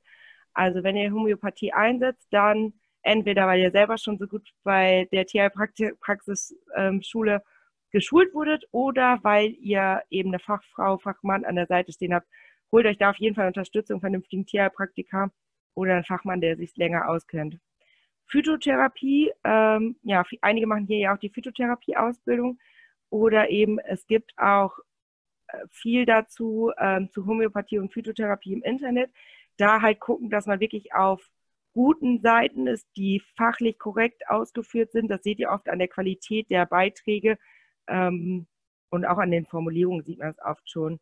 Phytotherapie gibt es auch viele Fertigmischungen, die dann zum Beispiel Magenkräuter heißen, wo man dann direkt das Einsatzgebiet sieht. Magen und Darm unterstützen, weil das. Ähm, Entschuldigung, die, da muss ich ja. einmal ganz kurz ja. sagen, bitte auch hier nicht vergessen, dass ähm, alle Pflanzen in der Phytotherapie, die für den Magen sind, bei zu langer Gabe oder bei zu hoher Gabe irgendwann zu einer spiegelbildlichen Giftwirkung ähm, äh, führen. Das heißt, ich kann mir mit einer Kamille tatsächlich irgendwann auch eine Gastritis einhandeln, wenn ich das zu lange einsetze. Ne? Also das ist ein bisschen ähm, anders noch als vielleicht jetzt einige der energetischen ähm, Therapierichtungen, wo das nicht so schnell passiert. Aber gerade in der Phytotherapie kommt es doch sehr auf Dosierung und Länge an. Und da wollen uns oft die Hersteller eben auch tatsächlich Sachen verkaufen, sage ich jetzt mal, ähm, die man dann da auch manchmal hinterfragen muss. Also eigentlich darf keine Kombination und sei sie noch so gut dauerhaft gegeben werden zum Beispiel, sondern da müssen Mischungen halt immer wieder gewechselt werden. Entschuldigung, das musste ich eben noch loswerden. Nee, ist ja wichtig. Deswegen machen wir das doch zusammen, damit ihr uns gegenseitig ergänzen könnt. Und jetzt, wo du das gesagt hast, ähm, also als Richtlinie empfehle ich immer den Kunden so aus der Praxis ähm, sechs bis zwölf Wochen Kräuter zu füttern, je nachdem ein bisschen welches Kraut natürlich unterschieden und auch wie stark ähm, die Schwächung oder ob es prophylaktisch ist beim Pferd. Äh, das gleiche gilt übrigens für Ölsorten. Ölsorten auch nicht dauerhaft durchfüttern, die gleiche. Ähm, und bei der Phytotherapie, man füttert ja alles eigentlich maximal zwölf Wochen an phytotherapeutischen Sachen. Ausnahme sind natürlich, ähm, das ist jetzt nicht Phytotherapie, aber so Glykosamine oder so, die muss man natürlich länger füttern, damit die sich anreichern im Körper, genau. Aber sonst kann man eigentlich ungefähr doch sagen, Brit, was meinst du? Maximal zwölf Wochen, oder? Ja, maximal. Also man sagt sogar ja. bei stärker wirkenden Kräutern, die jetzt kurweise sagen, sagen wir sogar sechs Wochen, sechs bis acht Wochen. Das kommt immer ein bisschen drauf an, welche Kombination das ist. Im Schmerzmittelbereich ist es so, dass wir natürlich auch bei manchen Pflanzen erstmal einen Spiegel aufbauen müssen, die Teufelskralle oder so. Und dann gibt es natürlich Ausnahmen wie ein Weißdorn oder so, den kann ich tatsächlich jahrelang nehmen. Aber so Faustregeln, ne? wir haben das ja oft als Tierpraktiker, dass wir eben in den Stall kommen und fünfmal fragen, kriegt ihr denn sonst noch was, sonst noch was, sonst noch was? Und nein, nein, nein. Und irgendwann kommt raus, das Pferd kriegt irgendwie, keine Ahnung, seit äh, einem Dreivierteljahr jeden Tag Thymian damit es nicht mehr hustet oder damit es nicht anfängt zu husten. Und äh, das sind so Sachen, da darf man sich ähm, nicht vertun. Heilpflanzen können eben auch ähm, tatsächlich Nebenwirkungen eben auslösen. Ne? Und das natürlich auch, gerade beim Magen, wenn ich sehr vorsichtig sein muss. Und da muss man auch sagen, es gibt auch, auch da muss man die richtigen Pflanzen finden. Nicht jede Pflanze, die pauschal für den Magen gut ist, ist jetzt unbedingt für Tier XY gut, sondern da muss ich vielleicht als Besitzer oder auch als Therapeut mal ausprobieren. Ist der eher der Typ für Kamille oder ist der eher der Typ für Albisch oder sonst was? Muss man eventuell mal ein bisschen rumprobieren. Ja, und es kommt ja auch darauf an, was will man im Magen haben. Ne? Also will man jetzt den Magen erstmal die Entzündung, die Magenschleimhautentzündung beruhigen oder will man die Schleimproduktion anregen? Ähm, das muss man sich ja auch nochmal überlegen, ja. was ich da jetzt eigentlich mache. Ne? Danach unterscheidet sich das ja ähm, auch sehr, aber das ist sehr individuell und deswegen können wir hier nicht einfach eine Empfehlung an sich geben, sondern dann wirklich nochmal gezielt auf uns zukommen, ähm, beziehungsweise gleich in der Diskussion können wir nochmal eure Pferde durchsprechen. Genau. Ähm, und dann Haltung optimieren. Ja, Haltung optimieren, ich denke, da haben wir jetzt genug drüber gesprochen. Zur Haltung optimieren gehört Training optimieren, Fütterung optimieren ähm, und auch das Boxenverfahren beziehungsweise die Stallung, Offenstall, Weide, das optimieren. Für ein Pferd, es gibt auch Pferde, die einfach nicht Offenstall kompatibel sind, die nachts ihre Ruhe brauchen, weil die immer rangniedrig sind, weil für die Futter sonst Stress, ähm, Essen sonst Stress ist. Oder es gibt auch Pferde, die einfach nicht bei Wind und Wetter draußen stehen wollen. Jetzt, da lachen immer einige. Ähm, aber wenn ein Pferd bei Regen nicht die Möglichkeit sich, hat, sich unterzustellen und der ist nun mal empfindlich am Rücken, aus verschiedenen Gründen, oder ist ein Pferd, was lieber zwischendurch mal reingehen will oder geschützter stehen will, würden manchmal auch schon Bäume reichen. Aber das wird im Sommer, finde ich, oft unterschätzt. Im Sommer sieht man, ich komme aus Münsterland, wenn man hier durchs Münsterland fährt, doch ziemlich viele Pferde, die ähm, auf Wiesen stehen, ohne Unterstellmöglichkeit, ohne Wetterschutz. Und dann haben wir mal so ein richtig schönes Sommergewitter und dann sieht man doch einige Pferde, die ähm, gar nicht mehr glücklich aussehen. Das kann natürlich ein Pferd bis zu einem gewissen Maß kompensieren und sollte es ja auch, gerade wenn es in der Herde steht. Nur da auch mal drüber nachdenken, was hat man für ein Pferd und warum hat das Pferd gerade so Stress. Und wenn mehrere Faktoren dann nicht stimmen, die Herde stimmt nicht, ich kann mich nicht unterstellen, ähm, und man ist vielleicht noch körperlich angeschlagen als Pferd, dann schlägt es auf jeden Fall auf den Magen. Ja, oder auch massive Bremsenattacken, ne, wo das Pferd sich nicht ja. wehren kann. Ja, auch so ein Ding. Stimmt, und das ist ja ein Faktor, der von Jahr zu Jahr im Moment mehr wird, ja. der total unterschätzt wird. Auch diese, ähm, wie heißen diese Stechfliegen nochmal, wo Pferde total ausrasten? Die haben wir Gott sei Dank noch nicht richtig im Münsterland, aber in der Lüneburger Heide sind die wohl so stark. Weiß das jemand? So große, schwarze, in der Hohen Mark sind die jetzt auch letztes Jahr zum ersten Mal aufgetreten. Ich wusste es mal, ich habe es aber vergessen, wie sie heißen. Ja, die gehen ja hauptsächlich ans Euter und so, ne? Und die, ähm, wenn das Pferd davon gebissen wird, rastet es wohl völlig aus. Und wenn man da in einem Gebiet wohnt, also da sagen die Leute auch, ähm, ich habe da einige Kollegen, die das sagen, die reiben. Bitte? Die Hirschlausfliege? Ja, genau. Ah, ja, Kam genau. auch gerade im Chat. Ja. Ja. Genau, die ist das. Die wurde jetzt letztes Jahr nämlich das erste Mal leider hier in der Nähe gesehen. Und dann gibt es ja auch total viele Tipps, dass man irgendwie die Euter der Stuten zumindest ähm, mit Fett einreibt und so, dass dann würden die nicht mehr so dran gehen. Und das kann natürlich auch ein unheimlich großer Stressfaktor sein, gerade wenn so, ja, so Angriff, Flugobjekte ja auch neu kommen und unsere Pferde kennen das gar nicht halt. Ja. Genau. Genau, die kennen es nicht. Genauso wie die, der Klimawandel. Das muss man, der Klimawandel ist tatsächlich auch ein Stressfaktor. Wir haben äh, jetzt zweimal hintereinander unfassbar heiße Sommer gehabt. Es gibt Ställe, die sich kategorisch weigern oder die es eben versicherungstechnisch oder sonst irgendwie oder eben aus Angst nicht hinkriegen, dass Pferde nachts rausgehen. Und die Pferde dann eben tatsächlich, habe ich oft genug letzten Sommer gesehen, in diesem wahnsinnig heißen, trockenen Sommer, ähm, zum Teil ohne Wasser, ne? ähm, ja, äh, eben auf den, auf den Weiden stehen in der Mittagssonne, ne? ohne Möglichkeit eben Schatten zu suchen. Auch das ist natürlich für ein Pferd irgendwie möglich. Ne? Die haben den Kopf unten beim Grasen und so weiter, das ist klar, aber kann trotzdem auch Stress bedeuten. Auch die Pferde müssen sich anpassen erstmal. Wenn unsere Sommer jetzt wirklich so bleiben, ja, das ist also auch so ein Punkt. Also gehen die tagsüber nachts so raus. Ja, und da sagen jetzt ganz viele Leute, aber die Pferde haben doch ein super Thermoregulationsvermögen. Ja, sie ja. haben ein deutlich größeres Thermoregulationsvermögen als unsere Hunde oder wir selber. Ähm, aber bei 42 Grad, was ja, ja hier äh, direkt bei mir um die Ecke oder ich war direkt um die Ecke mit meinem Pferd, ähm, da haben wir auch unseren Freizeitpferden, also wir sind morgens um 5 Uhr, haben wir die leicht bewegt, damit die nicht die ganze Zeit auf dem kleinen Paddock stehen, weil wir leider mit denen im Urlaub waren. Und ähm, dann auch Freizeitpferden jeden Tag Elektrolyte gefüttert, um den Stress des Körpers halt gering zu halten. Und natürlich auch hier müssen wir wieder an die Speichelproduktion denken, an Bicarbonate. Ähm, das kann auch zu Problemen führen. Gut, gibt es bis hierhin Fragen, sonst mache ich mal weiter.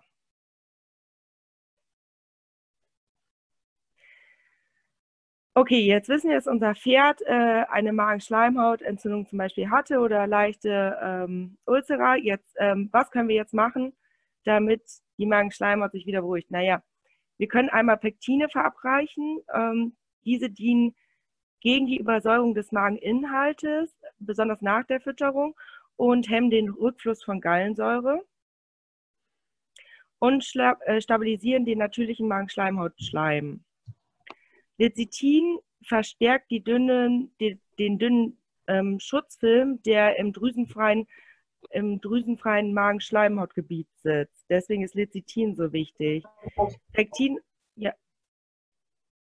War es eine Frage? Okay. Ähm, Pektin und Lecithin, damit wird oft auf Futtermitteln, glaube ich, also auch geworben, dass es entweder künstlich dazugesetzt wurde oder natürlich, ähm, Pektin kommt unheimlich viel zum Beispiel im Apfeltrester vor. Da auch natürlich die gesamte Zusammensetzung gucken. Nicht ein Produkt jetzt nur kaufen, weil da Lecithin draufsteht oder weil da Pektin draufsteht, ähm, sondern die Kombination aus Produkten macht. Wenn wir natürlich Pektin zum Beispiel da drin haben und das Produkt hat sonst aber eine ungünstige Zusammensetzung für die Magengesundheit, dann nützt uns das nichts. Was ich hier einmal ansprechen möchte, ist ähm, die Protonenpumpenhämmer. Hier als Beispiel Omeprazol. Ähm, da gibt es sehr verschiedene. Es gibt welche, die 50 Prozent der Magensäure hemmen. Es gibt welche, die zu 100 Prozent der Magensäure hemmen. Ähm, Protonenpumpen sind übrigens in den Mitochondrien, also in den Energiekraftwerken unserer Zellen beherbergt und wichtig für die ATP-Erzeugung und damit für den Muskelaufbau. Und der Magen ist ja auch ein Muskel. Äh, daran erinnern wir uns. Und Omeprazol kann bis zu 100 Prozent der Magensäure hemmen. Was ist daraus die Folge? Naja, wofür haben wir Magensäure? Wir haben Magensäure dafür, dass äh, Mikroben abgetötet werden und damit lebensgefährliche Aufgasungen verhindert werden. Deswegen haben übrigens viele Menschen oder auch Pferde, die, also Pferdegastrogat zum Beispiel, oder Menschen, die, ähm, die Omeprazol nehmen, ähm, Verdauungsprobleme. Andere Nebenwirkungen bei Menschen sehr deutlich sind Geschmacksstörungen oder eben Sehstörungen, Schwindel. Das können wir jetzt beim Pferd nicht ganz so gut nachvollziehen. Ähm, was wir aber kennen, sind zum Beispiel Hautprobleme, Müdigkeit, also weiterhin Leistungsdepressionen und Leberwerte, die ähm, vom Norm abweichen. Außerdem gibt es auch Wassereinlagerungen an Extremitäten. Das bedeutet nicht, dass ich sage, auf gar keinen Fall füttern, sondern wenn das Kind richtig, richtig in den Brunnen gefallen ist und wir kurz vor Magendurchbruch stehen, ähm, füttert man das natürlich. Nur bitte mit dem Tierarzt genau oder mit der Tierklinik genau absprechen, wie lange man es füttern muss und wann man es wieder ausschleichen lassen kann. Und ich bin kein Freund davon, was im Moment so ein Trend geworden ist. Gastrogat ist ja nicht dopingrelevant, das heißt, ich kann es auf ein Turnier einsetzen. Und ähm, es gibt Turnierreiter, die es einfach prophylaktisch füttern. Und äh, die Prophylaxe, um ein Pferd gesund zu erhalten, da haben wir doch sicherlich andere Sachen, als einen Protonenpumpenhemmer zu füttern. Und das bitte auch bei euren Kunden oder ähm, bei dem eigenen Pferd nochmal überdenken. Wann ist es wirklich wichtig, sowas zu füttern? Und wenn ihr Kunden zum Beispiel später habt und die ähm, sagen, ja, mein Pferd hat gar keinen Stress und gar keine Magenprobleme, der kriegt zwei Kilo Gerste jeden Tag und ähm, ist auf dem Turnier super, aber der hat keine Symptome für den Magen, kriegt aber drei Tage vor dem Turnier hochdosiert Gastrogat rein, dann nochmal erklären, ähm, was Omeprazol oder was Protonenpumpenhämmer überhaupt im Körper anwenden. Natürlich sind die sinnvoll, aber immer sinnvoll einzusetzen. Es gibt nämlich auch Medikamente vom Tierarzt, die noch nicht so stark wirken. Und da können wir natürlich phytomedizinisch auch ganz viel machen. Kommen wir aber nun erstmal zur Prophylaxe. Ähm, Vitamin- und Mineralienreich ernähren. Das unterstützt den Reparaturmechanismus der Ge und die Geweberegeneration. Das hatten wir auch in unserem ersten Webinar, vor allem zum Grundlagen der Pferdefütterung. Da haben wir besprochen, dass zum Beispiel Zink unheimlich wichtig dafür ist, dass die Haut als Barriere oder auch als, ähm, als Bodyguard des Körpers überhaupt richtig funktionieren kann. Und eben auch die Schleimhaut ist auch eine Form von Haut und braucht zur Regeneration ziemlich viel Zink oder damit sie überhaupt aufrecht erhalten werden kann. Es wurde festgestellt, dass Pferde, die Magenprobleme haben, oft einen Mangel an Magnesium, Mangan oder Selen auf, aufweisen. Magnesium ist ja einmal unheimlich wichtig für die Muskulatur, aber wenn wir zu wenig Magnesium haben, haben wir auch ähm, dauerhaft Stress im Körper, weil Magnesium zum Beispiel auch der Entspannung dient. Mangan, hm, ein Manganmangel führt oft auch zu nervösen Pferden, deswegen füttert man zum Teil auch Mangan bei nervösen Pferden. Und Nervosität, Stress führt halt auch wieder zu Magenproblemen. Was auch sehr unterschätzt wird, ist Vitamin A, weil allgemein ein Pflanzenfresser ja kein ähm, Vitamin A so aufnimmt, weil Vitamin A eigentlich nur in tierischen Futtermitteln hergestellt ist. Deswegen können wir gucken, wie wir es ergänzen. Und äh, Vitamin A ist nämlich sehr wichtig für die Sekretion, also dass die Sekretion in den Schleimhäuten ge gefördert wird und hat damit natürlich einen positiven Effekt auf die Magengesundheit. Die beste Prophylaxe ist aber immer noch viel freie Bewegung mit Artgenossen, damit der Verdauungstrakt einfach auch gleichmäßig im Takt bleibt und die Pferde auch eben ihrem Kaubedürfnis nachkommen können und damit genug Speichel gebildet wird. Weidegang, weil die Pferde halt dauerhaft fressen können und dauerhaft ihr, ähm, ihren Magen eben langsam mit Mageninhalt füllen können keine langen Transporte oder häufige Stallwechsel. Bei den Transporten, wenn wir jetzt sagen, eine maximale Futterkarenz von vier Stunden, ähm, müssen wir uns natürlich auch überlegen, wenn wir das Pferd acht Stunden transportieren, bekommt es Wasser, bekommt es Fressen, machen wir Pausen oder sind Pausen mehr Stress? Häufiger Stallwechsel vermeiden, weil wir ja immer wieder eine neue Gruppe haben, eine neue Herde, in die das Pferd sich einfinden muss. Jetzt kann man manchmal einen häufigen Stallwechsel, weil man selber umgezogen ist, weil ähm, man das Pferd aus einem Stall rausgeholt hat, in den nächsten Stall gestellt hat und dort kommt das Pferd nicht klar oder man selber kommt da nicht klar und dann muss man nochmal den Stall wechseln. Es gibt immer Gründe, warum man das machen muss. Man muss einfach dann ja auch dran denken, wie kann ich es dem Pferd am angenehmsten machen und am einfachsten. Ähm, und damit helfen natürlich auch die Sachen mit der Heufütterung. Oder eben mit ähm, in der Zeit kein Getreide füttern, in der Zeit das Training vermindern. Oder vielleicht kann man ja auch einen Stallkumpel aus dem alten Stall mitnehmen. Es gibt ja immer viele Sachen, sowas ein bisschen vom Stresslevel her zu reduzieren. Wenn das Pferd Verhaltensauffälligkeiten zeigt, dann nicht zu lange warten. Wenn ein Pferd beim Satteln noch nie gegiftet hat und auf einmal giftet der richtig los, wenn man den Gurt anziehen will, ähm, beißt, tritt nach dem Schenkel beim Reiten oder eben das Gehen, was wir vorhin schon gesagt haben, immer wieder leichte Koliken. Also, man soll jetzt nicht immer Angst haben und manchmal machen unsere Pferde ja auch komische Sachen und wir wissen ja nicht warum, das kann auch immer mal sein, aber einfach Änderungen im Verhalten eures Pferdes oder wenn der Kunde euch sagt, mein Pferd hat sich verändert, da genau beobachten, was ist das, wann tritt das auf, tritt es nach dem Fressen auf, tritt es beim Satteln auf, tritt es beim Reiten auf? Ähm, und dann ruhig mal ein Verhaltenstagebuch führen lassen, zum Beispiel den Kunden oder selber machen. Stress vermeiden, Stress ist der Auslöser, der Hauptauslöser eben für Magenprobleme und eine ruhige Herde. Es ist einfach nicht so, dass jedes Pferd in jeder Herde klarkommt. Ähm, ich bin jetzt mit meinem Fachteil am Ende.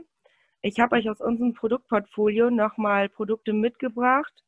Ähm, das ist einmal Light, das ist ein getreidefreies Müsli mit einem sehr hohen Rohfaseranteil, was ähm, Pektine über ein Apfeltresser zum Beispiel enthält. Das Aktiv Fit und Fit Kompakt, was ein Spurenelementkonzentrat ist, damit eben keine Mangelsituation gerade jetzt im Fellwechsel auftritt, weil im Fellwechsel der Bedarf an Spurenelemente deutlich steigt. Ein Magenstärkesaft, der Anis, Kümmel, Fenchel enthält, der ähm, prophylaktisch eher einzusetzen ist. Mesh Light, Getreide- und Melassefreies Mesh mit hochwertiger ähm, Leinsaat, also eben um Schleimstoffe zu bilden. Und das Digestivo, was ähm, eigentlich das interessanteste Produkt ist, weil es vermahlene, saponiehaltige Kräuter sind, die ähm, eben einer Übersäuerung entgegenwirken und somit Stärke leichter verdaulich machen oder nicht so schnell den pH-Wert absinken lassen im Körper und damit eine gewisse Magenberuhigung, also bei Magenproblemen, bei Übersäuerung oder auch bei einer Fütterungsrehe entgegenwirken können. Gerade auch jetzt beim Thema Anweiden, wenn die Futterumstellung kommt hilft das Digestivo immer, damit der Magen-Darm-Trakt nicht aus dem Gleichgewicht kommt.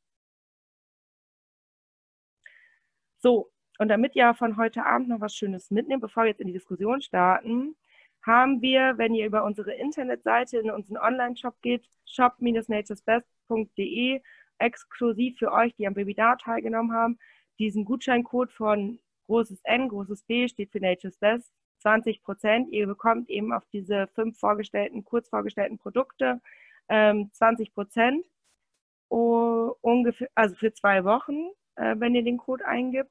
Und ihr könnt natürlich jederzeit jetzt, das soll ja keine Produktschulung hier sein, deswegen nur eben kurz vorgestellt, worauf ihr 20 Prozent kriegt, ähm, könnt ihr euch bei mir melden oder bei Brit melden oder bei Kati melden, wenn ihr irgendwie Fragen habt zu den Produkten, dann oder die Fragen jetzt stellen. Und ich glaube, sonst stehen Brit und ich jetzt für eure Fragen, Anmerkungen ja. frei zur Verfügung. Genau, was ich gerne noch anmerken wollte, abschließend zu dieser Fütterungssache, dass ihr bitte immer bedenkt, viele von euch werden es wissen, aber man kann es nicht oft genug sagen, dass ihr bitte bedenkt, wenn ihr diese ganzen Schleimdrogen füttert, ähm, Eibisch, Boxhornkleesamen, äh, Leinsamenschleim und diese ganzen Sachen, dass ihr daran denkt, dass diese ähm, Mittel eben nach, beziehungsweise am besten eigentlich beim Pferd natürlich vor der Fütterung eingesetzt werden. Also keine Ahnung, eine Stunde vorher, genauso wie bei Flohsamenschalen oder so auch weil die eben einen ganzen Teil A der Nährstoffe und natürlich auch, wenn ihr jetzt Kräuter und so weiter noch einsetzt, eben auch mit absorbieren. Das heißt, da kommt eben dann nicht so viel an im Körper, weil diese Schleimstoffe eben dafür sorgen, dass die Bioverfügbarkeit da eben nicht mehr so hoch ist. Also das kann man gar nicht oft genug sagen, weil wir immer wieder eben auch erleben, dass Kräuter in diesem klassischen Irish Mash oder so gefüttert werden und man sagen muss, dann bringt das nicht mehr so viel, ne? sondern da muss man dann irgendwie einen anderen Weg finden, das ähm, zu verabreichen. Das wollte ich eben noch loswerden. Ja, das ja auch, also nicht nur bei Kräutern, sondern auch bei Medikamenten, ne? Ja, sagte ich ja. Hm, Medikamente so. oder Kräuter oder wie auch immer. Ne? Ja, oder habe ich das nicht gesagt? Doch, wollte ich aber sagen. habe ich gedacht zumindest. Ja, vielleicht, ja. Medikamente auch, ne? Klar, ich gebe ein Schmerzmittel und dann gebe ich das Schmerzmittel schön irgendwie im äh, Albe-Schleinsamenschleim, dann äh, wird es seine Wirkung nicht so entfalten. Ähm, oder Heilerdeprodukte, ne? Gibt es ja durchaus für Pferde auch, dass dann Heilerde gefüttert wird oder ähnliches. Also da immer dran denken. Ähm, oder Moor, ne? Moorliquid ist ja auch was, was typischerweise bei Magenproblemen beim Pferd eingesetzt wird. Das, ähm, da ist es das Gleiche. Ne? Da muss man eben zeitlichen Abstand eben wahren und äh, dann funktioniert das aber am liebsten nicht oder am besten nicht zusammen. Übrigens Katis Pferd, was ihr da seht. Ne? Kathi ist auch dein Pferd, oder? Ja, unsere Maxi.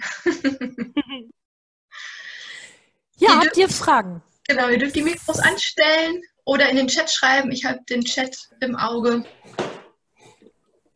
Also wenn das in Ordnung ist und jetzt nur noch Fragerunde ist, würde ich mich tatsächlich austrinken, weil ich leider noch mal zur Arbeit muss. Oh, du Arme, ja oh klar. Oh nein. Jeder kriegt, was er verdient, ne? Dann wünschen wir dir einen äh, schönen Arbe äh, äh Arbeitsabend. Arbeitsabend. Arbeitsabend, ja. Danke, ich bedanke mich für das Webinar. Einen schönen Abend euch. Tschüss. Tschüss.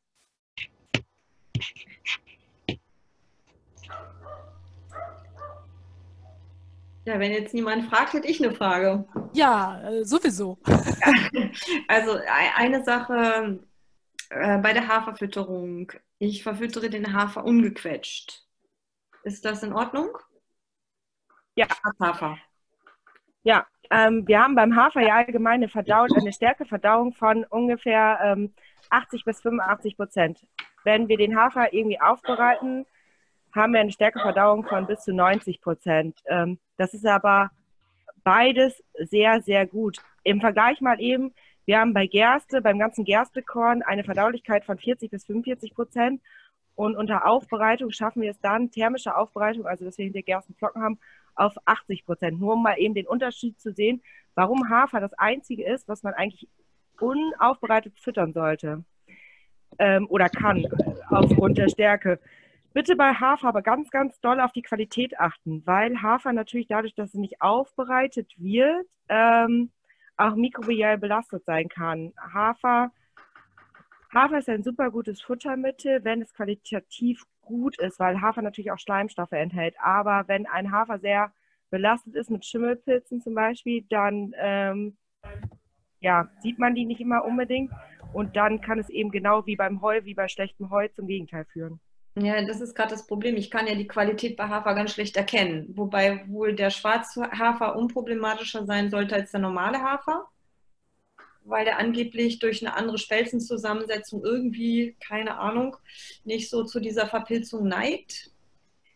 Ähm, aber wenn ich einen verpilzten Hafer habe, dann kann ich eigentlich, also ich kann es ja an nichts feststellen, außer ich würde eine Futteranalyse machen oder, also wenn der staubfrei ist, ja, dann habe ich ja keine Möglichkeit, irgendwas festzustellen, oder? Wie sieht das aus? Ja, das Einzige, was man nochmal machen könnte, ist nochmal wirklich an den Hersteller oder an den Lieferanten gehen, ähm, je nachdem, wo der gekauft wird oder von wem der gekauft wird. Meistens haben die Analysezertifikate, zumindest vom Durchschnitt der Hafercharge. Also nicht jetzt natürlich von jedem Sack. Ähm, aber es ist auch bekannt, dass unter bestimmten Witterungsbedingungen natürlich die Haferqualität entweder mal besser ist oder mal schlechter. In bestimmten Jahren sollte man vielleicht keine Hafer füttern. Es gibt ja auch viele Züchter, die partout bei Zuchtstuten eben keinen Hafer einsetzen, weil das Risiko, dass das Fohlen dann ähm, nicht optimal versorgt wird, weil eben eine mikrobielle Belastung vorliegt, ähm, zu groß ist. Also da würde ich tatsächlich an den Hersteller rantreten. Ja, okay, das ist, äh, dann muss man den wirklich online bestellen, den Hafer, weil so im normalen Landhandel kriegt man den Hersteller nicht raus oder der sitzt irgendwo in Frankreich oder so. Äh, und die normalen Bauern hier in der Umgebung, die Schwarzhafer anbauen, die haben halt kein, die haben keine Zertifikate. Da kann man nur Vertrauen gehen. Aber wenn die die über einen Landhändler verkaufen, haben die zum Teil auch Zertifikate. Nee, die hat, also ich, die einzigen, die ich kenne, die vertreiben das quasi vom Hof. Für die eigenen Pferde so. und halt verkaufen Ach so, okay. vom Hof ab. Dann ist natürlich äh, tatsächlich schwierig mit der Qualitätssicherung. Ne? Dann Also dann eher, dann eher wirklich online kaufen. Also was weiß ich bei Crema oder ich weiß nicht, wo es die Ja. nee, das Best, keine Ahnung, wo es überall Schwarzhafer vielleicht noch gibt. Also da meinst du, ist die Qualität besser. Nee, ähm, nicht unbedingt. Also es kann sein, dass der Bauer um die Ecke ähm, eine bessere Qualität hat als ähm, irgendein Kraftfutterwerk. Äh, daran will ich das gar nicht abhängig machen. Es kommt ja darauf an, wie der angebaut wurde und wie der geerntet wurde und so. Und auf die Witterung halt. Ähm, ich glaube nur, also ich würde, bevor ich einen Sack Hafer bestelle, eben den Lieferanten eine E-Mail schreiben ähm, und fragen, ob der ein Zertifikat dazu hat, zu der aktuellen Charge. Und einer, also das würde ich tatsächlich machen, Okay. Aber wenn man da sicher gehen will. ich kann es nicht riechen oder sehen oder fühlen oder sowas, ne? Schwierig, kann man ja erst ab einer deutlichen Belastung, ja. Also man kann natürlich auch selber immer seinen Hafer analysieren lassen ähm, auf den Hygienestatus, aber das ähm, dafür kauft man ihn ja eigentlich also nicht so. Ja, ist toll. Ja, ja, also selber sensorisch wahrnehmen äh, kann man es nicht in jedem Fall. Okay. Danke. Die, die Jasmin hat eine Frage in den Chat gestellt. Was wäre eine normale Heukorbmenge, um den Magen nicht zu überfüllen? Ich habe heute circa eine halbe Scheppe eingeweicht. Scheppe, mh, ganz schwierig. Also wir haben ja ähm, Schöpper mit einem Litervolumen von zwei Liter oder von einem Liter oder von einem halben Liter. Jetzt kommt es echt auf die Schöppergröße an und es kommt auch ein bisschen auf die Zusammensetzung der Heukops an. Ähm, obwohl ein halber normaler Schöpper sich jetzt nicht für mich so viel anhört, wenn es jetzt nicht ein ganz, ganz großer Schöpfer ist. Es kommt ja auch darauf an, wie groß es aufgequollen ist, wenn es mit Wasser angesetzt wurde. Das waren Wiesenkops von Agrops, schreibt sie. Und wir warten mal auf die Größenangabe von ihrem Schepper.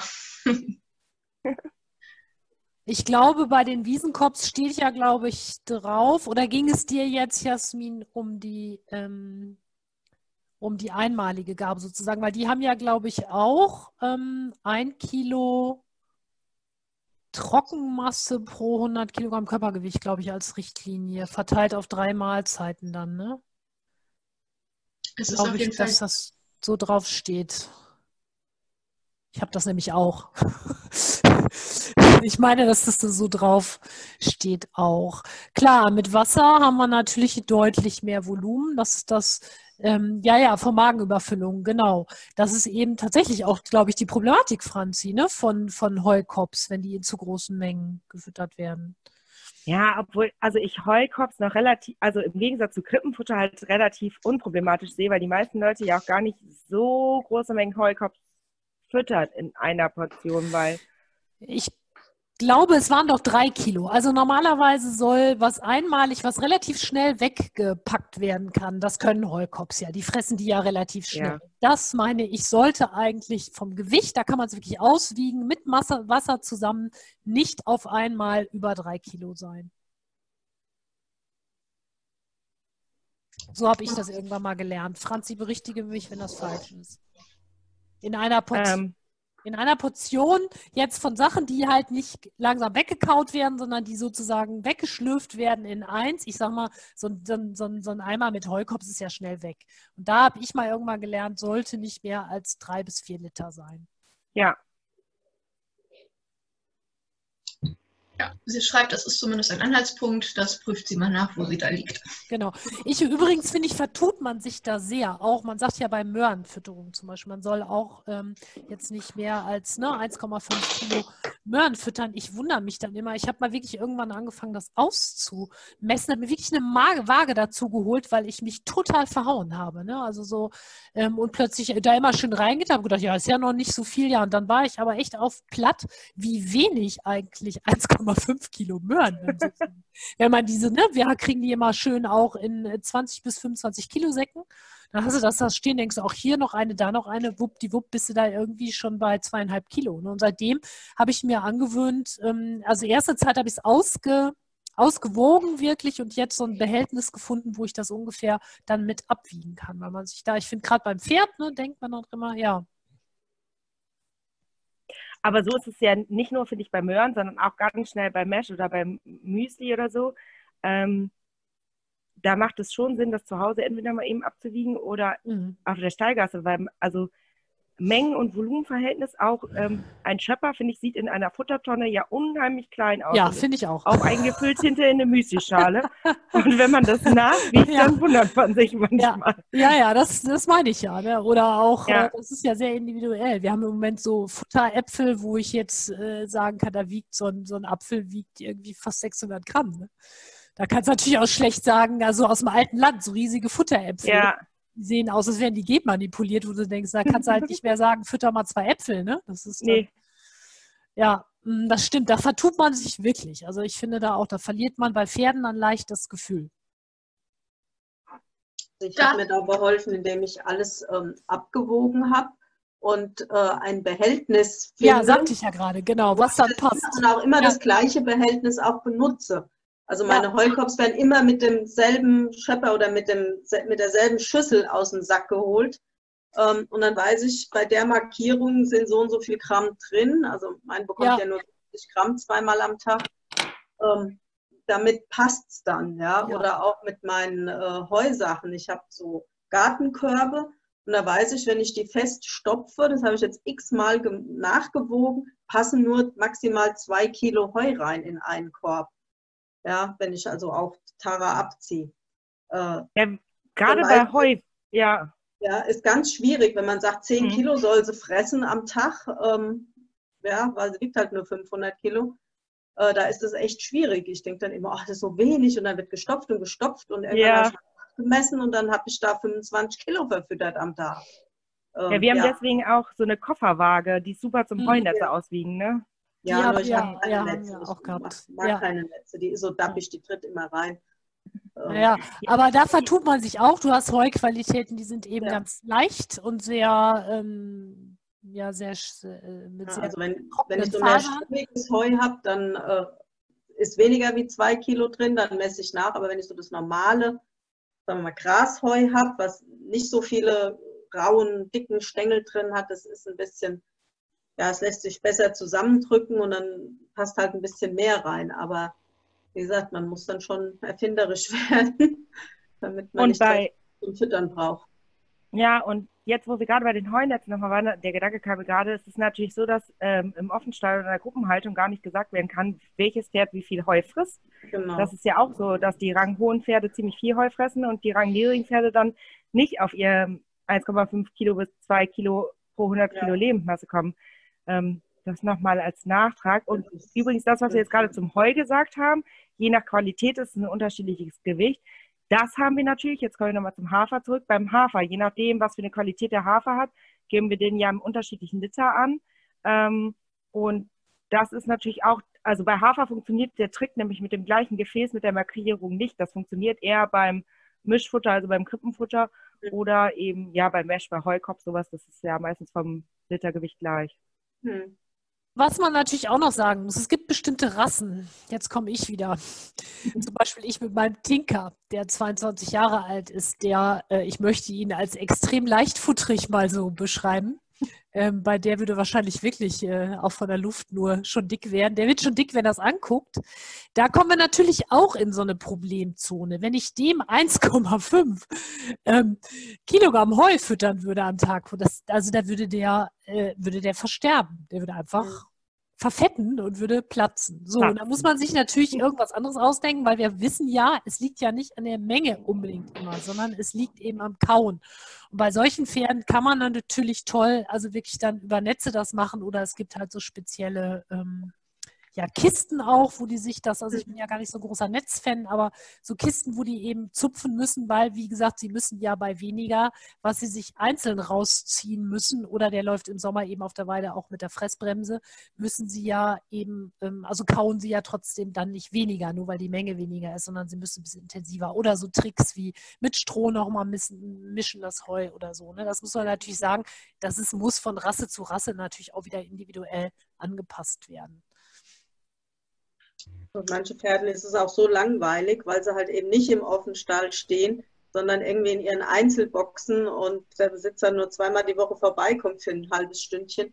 Ähm, wenn denen dann so langweilig ist, dass die nichts anderes zu tun haben, außer fressen, ähm, ist natürlich auch nochmal so die Problematik. Äh, die fressen dann binnen kürzester Zeit ihre, was weiß ich, fünf Kilo, sechs Kilo Heu weg und stehen dann acht Stunden ohne.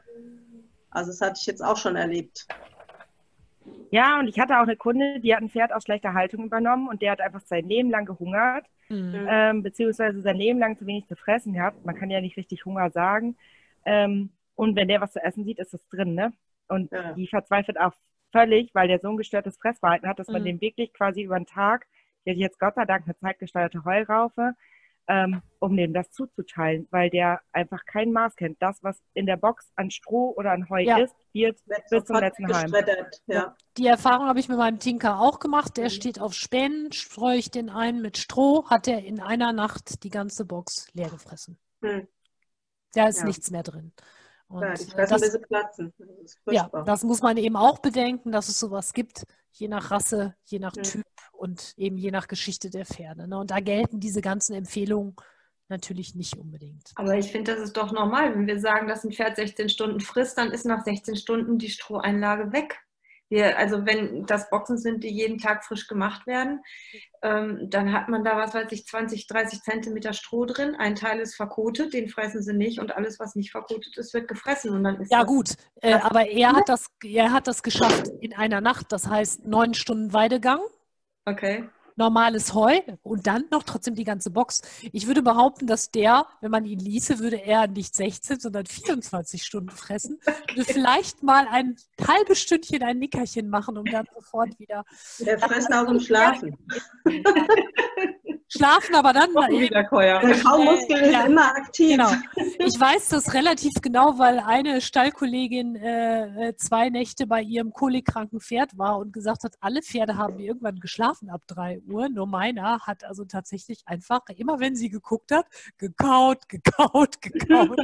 so, das war dann auch die Zeit, als ich ihn dann umgestellt habe. Ne? Also das ist, glaube ich, auch ja, nochmal individuell. Da muss man selber gucken. Es gibt ja auch mittlerweile von einigen Herstellern ähm, so Beschäftigungsfutter, das finde ich auch nicht schlecht für solche Pferde. Pferde so ein Krippenfutter als Beschäftigungsfutter, auch gerade Rehepferde, Pferde, die eben nicht so viel Energie haben dürfen, was nochmal speziell äh, konzipiert ist, wo man einfach ähm, große Mengen dann einfach auch nochmal in Druck packen kann. Die sind oft dann, das sind oft so Mischfutter dann auch nochmal natürlich mit Heu, äh, mit Stroh und ähm, ja, auch noch eine Möglichkeit. Ja, aber dann ist es doch auch nicht weniger an Menge, oder? Egal, ob, ob du es jetzt klein geschreddert hast oder es liegt unten drin. Also wo ist da der Unterschied als, als Originalstroh? Ähm, weil du beim Originalstroh, du kommst natürlich trotzdem bei dem Krippenfutter nicht auf die Menge, die so eine ganze eingestreute Pferdebox hat. Ne? Also das kommst du nicht. Aber du kannst trotzdem sozusagen die Beschäftigung oder das Kaufverhalten eben etwas länger noch aufrechterhalten indem, denen dann, indem die auch ja dann eben etwas länger kauen können. Pferd, was auf Spänen steht, hat ja dann das Problem, dass es normalerweise kein Stroh kriegt, was ja auch nicht gesund ist. Ja, achso, ja, dann verstehe ich das. Also wenn du jetzt ja. auf, auf Spänen ja, stehst ja. dann dieses Beschäftigungsfutter dazu gibst. Ja, genau. Beziehungsweise was ich bei meinem mache, der bekommt ein Strohnetz tatsächlich über Nacht angeboten, wo ich ihm das limitiere, wo ich sage, so, hier hast du jetzt nochmal ähm, anderthalb Kilo Stroh und das darfst du jetzt heute Nacht haben. Und da glaubt man, dass am nächsten Morgen da kein Helmchen zu finden ist. Das wird aufgesaugt. Manche lieben Stroh. Also wenn meine wählen dürfte, würde sie, glaube ich, je nach Heuqualität. Ja, das ist ja auch jahreszeitlich, ne? Auch durchaus, also zum Beispiel unsere im Sommer vor allem, ne? Wenn viel Gras da ist, dann. Ähm ja, hier steht, wie Jasmin schreibt, Kolikphase mit. Warte, warte, warte, warte, ganz kurz. Die äh, Katrin hatte nämlich vorher noch eine Frage. Ja. Und zwar, dann sollte man also zum Beispiel Schlonzi, was ist denn Schlonzi? Mesh. Schlonzi. Ah, okay. Oder Heukops, also alles, was feucht ist, schätze ich. Ah, okay. Am besten vor dem Arbeiten füttern und dann nach der Arbeit dann Kräuter und Heukops. Ist das richtig? Ich würde direkt vor dem Reiten gar nichts füttern. Also beziehungsweise, also es kommt da auf die Menge an. Ich würde aber nicht vor dem Reiten jetzt eine auch keine Riesenmenge Mesh füttern, weil wir ja trotzdem überlegen müssen, dass wir beim, ähm, beim Reiten das ähm, Pferd ja beansprucht und zwischendurch das Pferd auch sicherlich mal meistens irgendwie Stress hat, sei es jetzt, weil man im Gelände ausreitet und der sich erschreckt oder weil der eben arbeiten muss auf dem Platz. Ähm, also da macht es tatsächlich die Menge. Ja, genau. Schreibt sie gerade auch eben keine große Menge, sondern eben zum ja. Magenschutz. Genau, zum Magenschutz würde der es ja. gerade bei Eibisch oder solchen Sachen oder Leinsamen tatsächlich dann vorm Reiten eine kleine Menge Sinn machen, um dann die Sache mit Kräuter hinterher zu füttern. Ja. Genau. Und die Stefanie fragt noch, wo es dieses Beschäftigungsfutter gibt. Von dem du vorhin. Ähm Darf ich das jetzt sagen, Franzi, obwohl das nicht eure Firma ist? hey, klar. Oder Natürlich, habt ihr auch eins? Ja Habt ihr auch eins von Nee, also ja, wir haben verschiedene, aber sag, was du meinst. Also, also ich, ich ähm, kenne nur das von Agrops eben, das heißt Beschäftigungsfutter von Agrops. Und das habe ich jetzt gerade für Pferde, empfehle ich das auch immer bei Kunden, wo Pferde stehen müssen plötzlich ne, wenn die, keine Ahnung, sich das Bein gebrochen haben oder keine Ahnung, oder vielleicht auch nicht so dramatisch plötzlich sechs, sieben Wochen Boxenruhe haben, wo man die schon mit Netzen beschäftigt, aber irgendwann hat man das ja auch durch. Man kann die ja auch, ähm, gerade wenn sie was an Knochen haben, jetzt auch nicht fett füttern in der Zeit. Keine Bewegungen müssen stehen und da sind diese Beschäftigungsfuttergeschichten ganz gut. Was habt ihr denn für eins, Franzi? Das kenne ich nicht. Ähm, ja, ist auch, also ist nicht ähnlich des, von Agrops, sondern wir haben das Struktur Complete relativ neu. Mhm, das ähm, ich gar ähm, nicht. Ja, genau, das haben wir im Oktober auf den Markt gebracht. Das ist eigentlich so ein Futter mh, hm, für, wenn man mit dem Pferd in Urlaub fährt und man nicht weiß, wie die Heuqualität vor Ort ist mhm. und man sowas auffangen kann. Oder wenn man zum Beispiel mit dem Pferd den ganzen Tag unterwegs ist, weil man einen Wanderritt macht oder einen Distanzritt oder man fährt zum Turnier den ganzen Tag und kann aus verschiedenen Gründen, manchmal ist es ja auch so, dass Pferd eine Stauballergie hat oder so, schlecht Heunetze aufhängen. Ähm, das ist so ein Strukturkomplet, wie sich, wie der Name schon sagt, also ähm, Stroh, verschiedene Grassorten als Heu eben getrocknet, ähm, aber auch eine energetische Aufwertung mit Öl zum Beispiel und Spurenelemente. Das ist so ein rundum Beschäftigungspaket. Da kann man aber auch in der Menge bis zu 5, 6 Kilo am Tag von füttern, um eben das Pferd zu beschäftigen. Oh, das ist gut. Also, wie weißt du den Energiewert auswendig? Nee, ne? Wahrscheinlich. Voll auf dem falschen Fuß ertappt. Ja, nee, das kann, man kann ja auch nicht für alle Produkte den Energiewert auswendig äh, wissen. Das geht ja wohl kaum. Nein, nein, das suche ich mir selber raus. Aber das ähm, ist ja gut, dass das dass da auch ein ähm, Produkt noch gibt. Ja. Dann können wir mal einmal auf die Jasmin gucken. Seit unserer letzten Kolikphase mit Klinikaufenthalt steht Fleur auch auf Spänen und derzeit, toi toi toi, ist der Magen ruhig. Ich bin von dem Angebot Anti-Stress-Futter überfordert. Fleur ist ein sehr unruhiges, stressanfälliges Pferd, hat Kissing Spines und immunbedingte Keratitis. Vor drei Wochen war das Auge akut und jetzt leider auch wieder.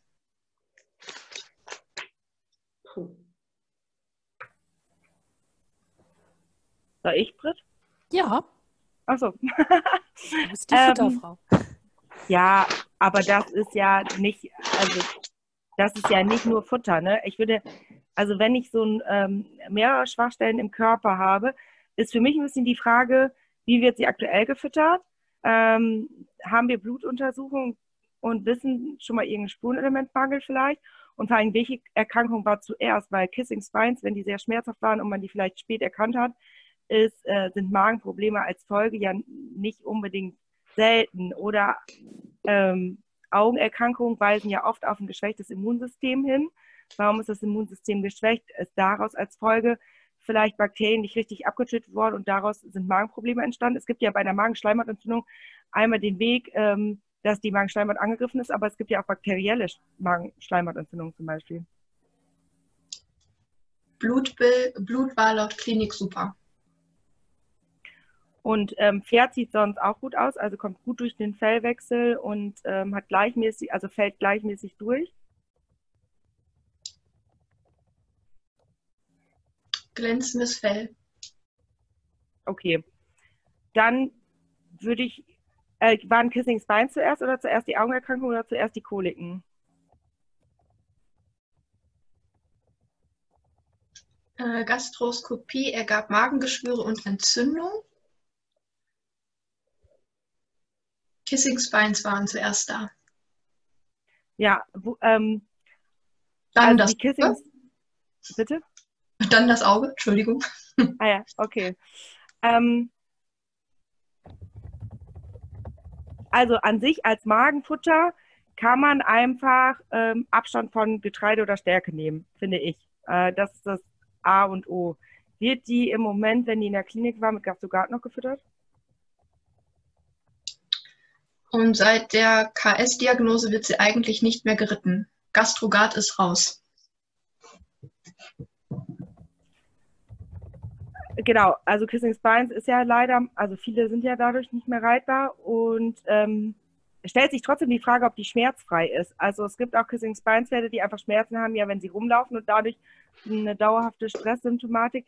Ich würde erstmal getreidefrei füttern, wenn die jetzt nicht mehr so trainiert wird, ähm, also nicht mehr geritten wird und dabei gut aussieht oder nur leichte Longenarbeit oder so macht und dabei gut aussieht, ist ja sowieso die Frage, ob man ein Krippfutter überhaupt füttern muss oder ob man nicht einfach ähm, zum Beispiel entweder ein Mesh oder sogenannte Schlonzi ähm, füttern kann, um eben die Magenschleimhaut zu unterstützen und dann nur ein ausgewähltes Mineralfutter dazu füttert, was man vielleicht auch ohne große Krippenfuttermengen füttern kann. Also sie schreibt jetzt, kriegt jetzt Pronutrin pur Gastro von Höveler als Krippenfutter. Nichts gegen einzuwenden. Äh, pur Gastro ist ja auch noch relativ frisch auf dem Markt. Ähm, ich glaube, das war, also das ist eine ganz gute Zusammensetzung. Ich habe es damals angeguckt. Ähm, die Frage ist halt wirklich da, ob, ob sie das braucht. Also ob nicht eine, ähm, also Leinsamen oder Mesh ähm, zum Beispiel mehr Sinn machen würde oder auch Sinn machen würde und dann ein gezieltes Mineralfutter zu füttern, weil man muss natürlich die Mindestmenge, die mindestempfohlene Menge des Herstellers füttern an Krippenfutter, damit man das Pferd mit Mineralien abgedeckt hat, wenn das äh, pur Gastro mineralisiert ist. Und wenn das Pferd Kissing Spines hat und eh nicht mehr im Training richtig ist, ähm, braucht es diese energetische Komponente als Krippenfutter? Wir kamen durch diverse Probleme nie zum Auftrainieren. Sie kriegt was in die Krippe, wenn die anderen was kriegen, weil sie sonst die Bude abreißt. Klar, und dann Stress hat und dann die Magenprobleme nicht besser werden. Ähm, und dann ist ja auch wieder das Problem, Leinsam oder so müsste man aufkochen und zubereiten. Und wenn der Stallbesitzer füttert, dann ist man ja auch nicht immer zur Fütterungszeit da. Wahrscheinlich wäre so ein Rattenschwanz. Äh, Leinsamen-Schalenkur hatte ich gegeben. Mesh hatte sie bis jetzt auch zusätzlich gekriegt. Genau, ich brauchte was zum Vorbereiten. Ja. Beim Vorbereiten ist das A und O einfach nur, dass es, dass es stärkearm getreidefrei ist bei der Auswahl des Müslis, wenn es ein Müsli eben sein soll ähm, und dann an äh, angepassten energetischen Gehalt quasi aufweist, sodass ähm, dass man, ich finde, die Fütterungsmenge, die man füttern sollte, zum Beispiel bei unserem Light, ist es beim erwachsenen Pferd maximal 800 Gramm im Erhaltungsbedarf, wo sich das Pferd ja jetzt drin befindet, beim 600 Kilo Pferd. Ähm, und dann ist es komplett mit allen Mineralien und allen Spurenelementen versorgt. Ich finde, das ist halt wichtig, dass man da nicht anfängt, noch, noch wieder viele Sachen dazu zu füttern. Okay, dann hätte ich noch eine Frage von ähm, Bianca, meine junge Stute. Oder warte, wollte Britta also, noch was zu sagen?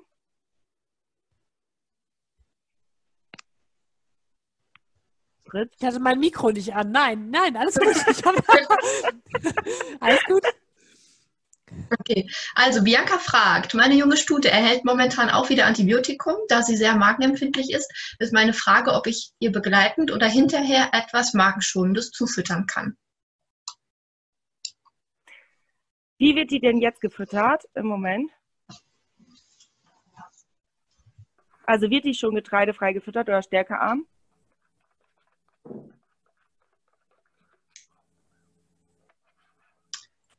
Vielleicht können wir eben schnell eine Frage dazwischen schieben von Katrin, ob ihr wahrscheinlich von Nature's Best ein gutes Mineralfutter habt. Und in der Zeit kann Bianca eben tippen. Äh, Mineralfutter, eben kurzer Exkurs ins Futtermittelrecht. Mineralfutter darf in Deutschland nur Mineralfutter heißen, wenn mindestens 40 Prozent Rohasche enthalten sind. Ähm, ich habe das aktiv und fit extra in den Rabattcode mit reingenommen, weil das ein Spurenelementkonzentrat ist. Ein Kleinfett-Pony kriegt 25 Gramm am Tag, ein Großfett kriegt 50 Gramm am Tag. Und diese Maximaldosis, die ich jetzt gerade genannt habe, auch nur im Fellwechsel oder kurz vor dem Fellwechsel, ähm, Frühjahr und Herbst. Und außerhalb des Fellwechsels kann man auf die Hälfte reduzieren. Das ist anstelle von einem Mineralfutter zu füttern. Ich darf das jetzt nicht Mineralfutter nennen, aber es hat die Wirkung eines Mineralfutters, nur hochdosiert Spurenelemente drin und getreidefrei, melassefrei. Das würde ich tatsächlich empfehlen. Das liegt ähm, drei Kilo Eimer, kommt man sechs Wochen beim 600 Kilo Pferd ungefähr hin, wenn man 50 Gramm füttert, ähm, liegt ungefähr bei 33, 34 Euro und da bekommt ihr jetzt 20 Prozent halt drauf, wenn ihr den Gutschein eingibt. Ich fütter das gerade seit ein paar Wochen und bin da sehr gut mit zufrieden, muss ich sagen. Ich hatte das vorher ja auch noch nie.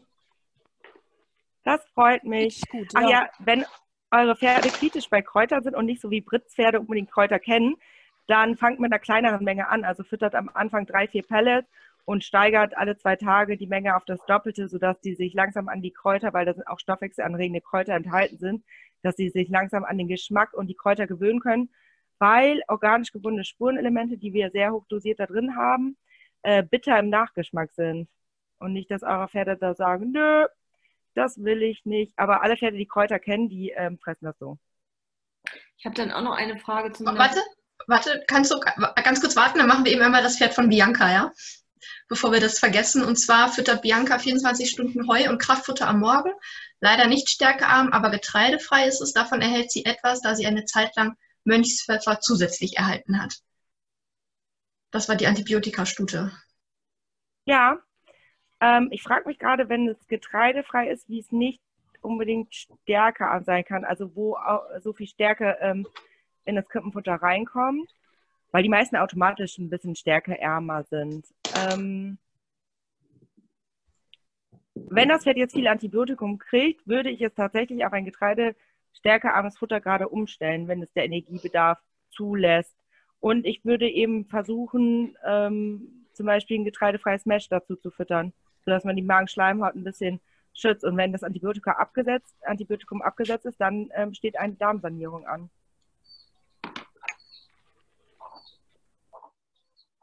Zu. Katja, ich glaube, du darfst.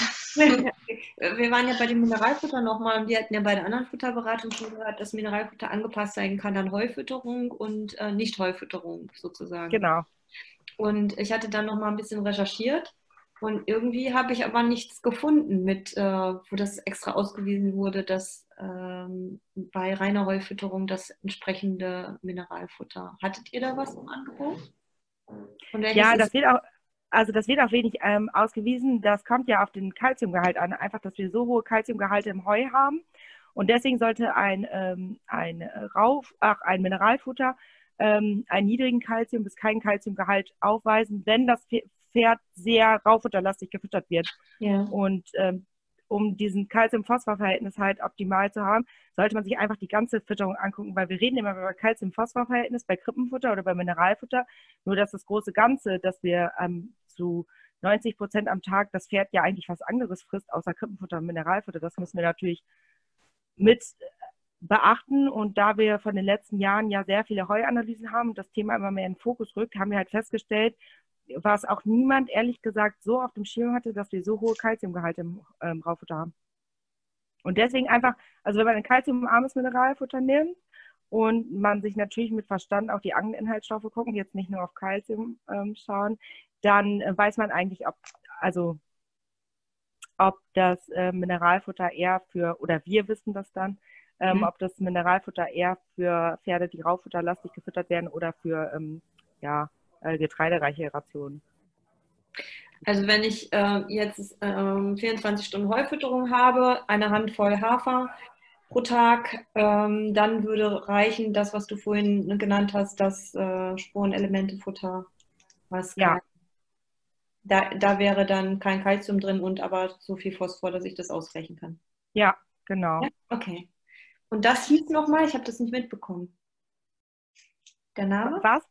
Da, ja, so, aktiv und fit. Warte, ich kann ja auch Ach, mal ja, eben. Okay. Ähm, dann seht ihr auch den Gutschein nochmal. Äh, dieses hier ist das. Ja, okay. Mhm. Und hier ist der. Seht ihr das, wenn ich mit der Maus hin und her durch den Bildschirm gehe? Ja. Okay.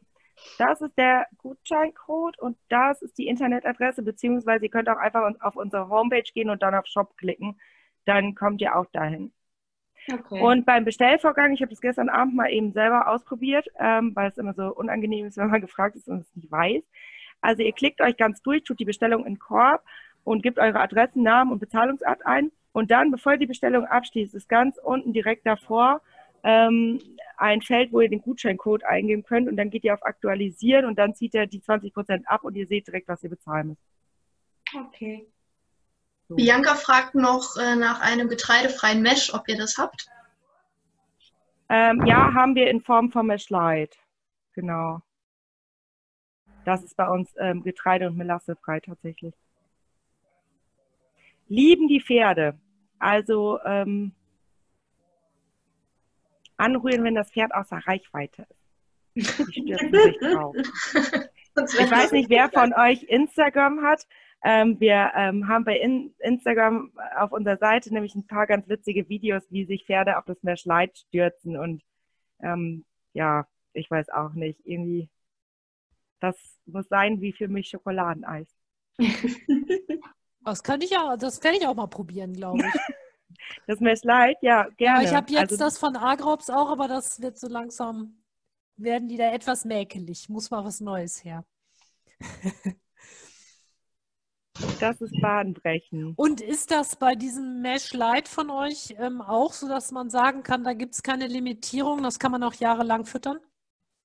Ja, also ich finde ja Mesh ähm, sowieso, also ich empfehle nie einfach nur prophylaktisch Mesh jeden Tag zu füttern. Ähm, oder ja, das ähm, Getreidefreie ja nicht echt, also eigentlich darf man das ja gar nicht Mesh nennen. Ne? Ja, genau, es ist kein Mesh in der ursprünglichen Form, aber es enthält halt Leinsaat und ich würde auch nicht dauerhaft Leinsaat füttern, mhm. jeden Tag. Ähm, also weil wir ja, wir haben ja einfach mal gelernt, dass man lieber Kuren macht und dass es dann halt quasi, dass wir unsere Schlagkraft erhöhen können, wenn das Kind mal in den Brunnen fällt trotzdem. Und deswegen. Aber es gibt auch viele Leute, die es über ein Jahr füttern, um zum Beispiel bei älteren Pferden oder bei stoffwechselerkrankten Pferden ähm, Körpermasse aufzubauen. Das ist auch super, ne? Je nachdem, wie viel man davon füttert. Das ist, ja, das ist klar, was reinkommt ins Näpfchen. Ne? Die Jasmin fragt, wie oft Mesh in der Woche, äh, also genau, wie oft Mesh in der Woche wäre auch meine Frage. Aktuell kriegt sie es noch jeden Tag. Genau, kann man machen, wenn man weiß, dass eine Schwachstelle im Verdauungstrakt ist. Ähm, wenn man es prophylaktisch machen will oder um den Fellwechsel zu unterstützen oder um eben ähm, die Verdauung an sich im Winter zu unterstützen, ähm, dann würde ich es tatsächlich so zwei, dreimal die Woche machen, ungefähr jeden zweiten Tag. Also dann muss es nicht jeden Tag gemacht werden. Also sie hat jetzt das äh, Kissingsbein, Augen, Magenpferd. Mhm. Ähm, ja, also jetzt, wo die, also Gastrograd ist ja schon ausgeschlichen, Wer malt da in meinem Skript rum? Bin ich das? Kann ja nicht. Ich habe meine Maus gar nicht an. Ich auch nicht. Kann ich das? Kann ich das? Ja, Muss weil ja. du doch Co-Host bist. Kathi, was malst du? Was machst du da? Ernsthaft? Nein, guck mal hier, das geht gar nicht. Ich versuch's. Egal. Also, ähm, sie fragt, ob sie alle zwei Tage mit Hongkong abwechseln kann. Äh, kann sie theoretisch, ja. Aber wenn die, ähm, also Gastrogard ist ja ausgeschlichen, ich weiß jetzt nicht genau, wie lange das ausgeschlichen ist, kann man natürlich auch ähm, schauen, dass man, ähm, dass man das erst eine gewisse Zeit jeden Tag noch füttert. Es kommt jetzt ein bisschen darauf an, wie lange das alles so her ist und ähm, wie, was für einen fitten Eindruck das Pferd macht. Ja, hi. Hi. Ja, ich glaube, wenn ich mal so auf die Uhr schiele. Ich hätte noch eine Frage. Ja, bitte. Zwei Fragen eigentlich. Also wenn ich Leinsamen selber koche, dann habe ich mich äh, so, habe ich so eine Tasse voll gekocht. Ist das so viel, zu wenig, die richtige Menge für eine Mahlzeit? Ich habe gelernt, drei Esslöffel beim Pferd. Okay. Trocken. Drei Esslöffel trocken und dann gekocht. Weiß ich, was Franzi dazu sagt? Ähm, also, ja. also ehrlich gesagt weiß ich jetzt gerade nicht. Also wir haben zwar eine Menge Empfehlungen auf unseren Gold Game Leinsamen, wir haben ja gar keinen normalen, also den man ja auch trocken übers Futter geben kann. Ähm, aber ich drei Esslöffel halte ich auch für realistisch, ohne das jetzt wissenschaftlich belegen zu können. So habe ich es tatsächlich tierärztlich sozusagen irgendwann mal beigebogen gekriegt. Äh, also selbstgemachtes Mesh, drei Esslöffel Leinsamen, einen Becher, äh, Weizenkleie, das Ganze aufkochen und dann. Ja, und mach das ohne, ohne alles. Das mische ich dann zum Futter dazu. Weil es ist dann ja schon aufgequollen. Das kann ja nicht weiter aufquellen. Oder? Also ich rede jetzt Trockenmasse, trockener Leinsamen. Ja, genau, und den habe ich Drei Esslöffel und der wird dann aufgekocht. Genau. Ja. Und da ist die Mengenempfehlung, die ich kenne, sind äh, pro Pferd, pro Tag, wenn du jetzt nicht gerade einen Shire Horse hast, drei Esslöffel trocken. Okay, wahrscheinlich wegen dem doch noch irgendwie vorhandenen Blausäureanteil oder sowas. Ja, wobei da muss man auch sagen, da habe ich viel drüber gelesen, das ist ja wissenschaftlich äh, sozusagen auch gar nicht bewiesen, inwieweit das äh, tatsächlich relevant ist. Ne? Also da, das wäre jetzt das, wo ich mir am wenigsten Sorgen machen würde. Aber es sind halt einfach auch Schleimstoffe und Quellstoffe, ne? die da drin sind. Also die Katrin schreibt das von 30 Gramm pro Tag, hat sie gesagt bekommen. 30 Gramm. Genau, drei, also 30 Gramm pro Tag habe ich tatsächlich. Ähm, bei den goldgelben Leinsamen kann man 30 Gramm am Tag trocken verfüttern. Ich kenne mich jetzt ehrlich gesagt besser mit der Trockenfütterung aus. Aber dann kann man es ja auf jeden Fall, also die Menge kann man auf jeden Fall aufkochen. Und ich habe beim Großpferd 50 Gramm, ähm, genau, 50 Gramm beim 600 Kilo Pferd. Jetzt weiß ich natürlich auch nicht, wie, wie schwer eigentlich drei Esslöffel Leinsamen sind, wenn ich ehrlich ja, bin. Das kann ich dann ja nachwiegen. Ja, das weiß ich nicht. Jasmin fragt, gibt es eine Liste guter Tierheilpraktiker nach Bundesland oder so? Ja, die suche ich mal eben raus, stelle ich in den Chat. Da gibt's. Ich habe da einen Link. Und ihr habt noch eine Frage? Darf ich noch? Ja, klar. Ähm, in der Einleitung wurde ja gesagt, dass Pferde in der freien Wildbahn Steinchen aufnehmen, Sand und so weiter und so fort. Ja. Jetzt ist es ja so, dass äh, bei Heunetzfütterung oft die Großballen da reinkommen. Die sind verpresst. Das heißt, da wird nichts mehr aufgeschüttet. Die sind also teilweise eben doch, je nachdem wie tief ähm, das Mähwerk eingestellt war, ist da Moos und Sand und so weiter drin, was die Pferde ja alles mit aufnehmen. Ist das jetzt eine Problematik oder keine? Keine. Und wenn ja, was mache ich?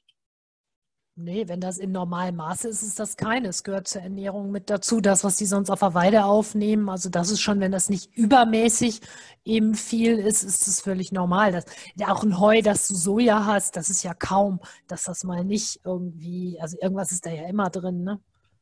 Okay. Wenn das nicht Riesenmengen sind, also wenn das nicht mit Erde klumpen, ähm, aber meistens fressen sie das dann auch gar nicht. Also ich hatte, habe das bei meinen schon mal beobachtet, wenn da mal so ein ganz eng gepresster, wo auch mal irgendwie was dazwischen gekommen ist, die schütteln sich das sogar selber raus. Habe ich schon gesehen. Was natürlich jetzt im Moment ist, dass ähm, wir natürlich jetzt in den letzten zwei Jahren, also dieses Jahr hat es sich eigentlich schon ein bisschen beruhigt, aber ähm, vor allem ähm, davor das Jahr, ähm, schon die Mähwerke tiefer eingestellt wurden und wir mehr Eintrag natürlich im Heu hatten und wir dadurch auch vor allen Dingen mehr Sandkoliken hatten. Und weil wir jetzt eben dieses Plenum noch haben und ich gerade ähm, kurzfristig Leute aus verschiedenen Re Regionen erreichen kann, wir haben unheimlich viele Kunden, wo die Pferde, die Absetzer beziehungsweise auch die Aufzuchtspferde unheimlich stark verwurmt sind. Ähm, das kommt wahrscheinlich, ähm, also es sitzen wahrscheinlich gerade wieder Forschungsgruppen dran und verschiedene Tierärzte mit denen ich jetzt gesprochen habe und Kontakt habe, also die Vermutung liegt nahe, dass es daran liegt, dass ähm, Wiesen einfach tiefer verbissen wurden, dadurch äh, mehr Wurmeier aufgenommen wurden oder auch die Düngung ähm, auf den Wiesen zum Teil nicht so abgeregnet wurde und nicht so in den Boden gelangt ist. Und dadurch haben wir unheimlich viele Pferde, die stark verwurmt sind, beziehungsweise sind leider auch schon einige Pferde in der Aufzucht eingegangen in großen münsterländischen Aufzuchtherden. Deswegen ähm, da nochmal sensibel jetzt bitte sein. Ich ähm, weiß, es gibt Leute, die sind gegen Wurmkuren, es gibt Leute, die sind für Wurmkuren, ähm, aber Untersuchungen auf Wurmbefall, gerade wenn euer Pferd oder ein Pferd im Stall oder ein Pferd vom Kunden die Anzeichen macht, ähm, bitte machen. Genau. Ganz anderes Thema als Magen jetzt, aber. Ja. Ja, ja, wenn Würmer vorhanden im bestimmten. Ja. Ja, genau. Habe selber ein Pferd an einem Wurm verloren. Ich kann da was drüber erzählen. Gott sei Dank nicht in meiner Verantwortung gewesen, aber dennoch äh, bin ich da auch dann als Zweitbesitzer sozusagen gebranntes Kind. Wie an einem Wurm. Naja, der ist durchgekrochen, ne? Durch den Darm, hat eine Thrombose gemacht und fährt tot. Ne, es gibt äh, Würmer, die eben ins Gewebe kriechen, in die Darmschleimhaut, die suchen sich ihren Weg und gehen bis in die Gefäße. Und das ist da passiert. Und die äh, Vorbesitzerin hat sich dann äh, gerühmt damit, dass sie gesagt hat, ich habe nie entwurmt.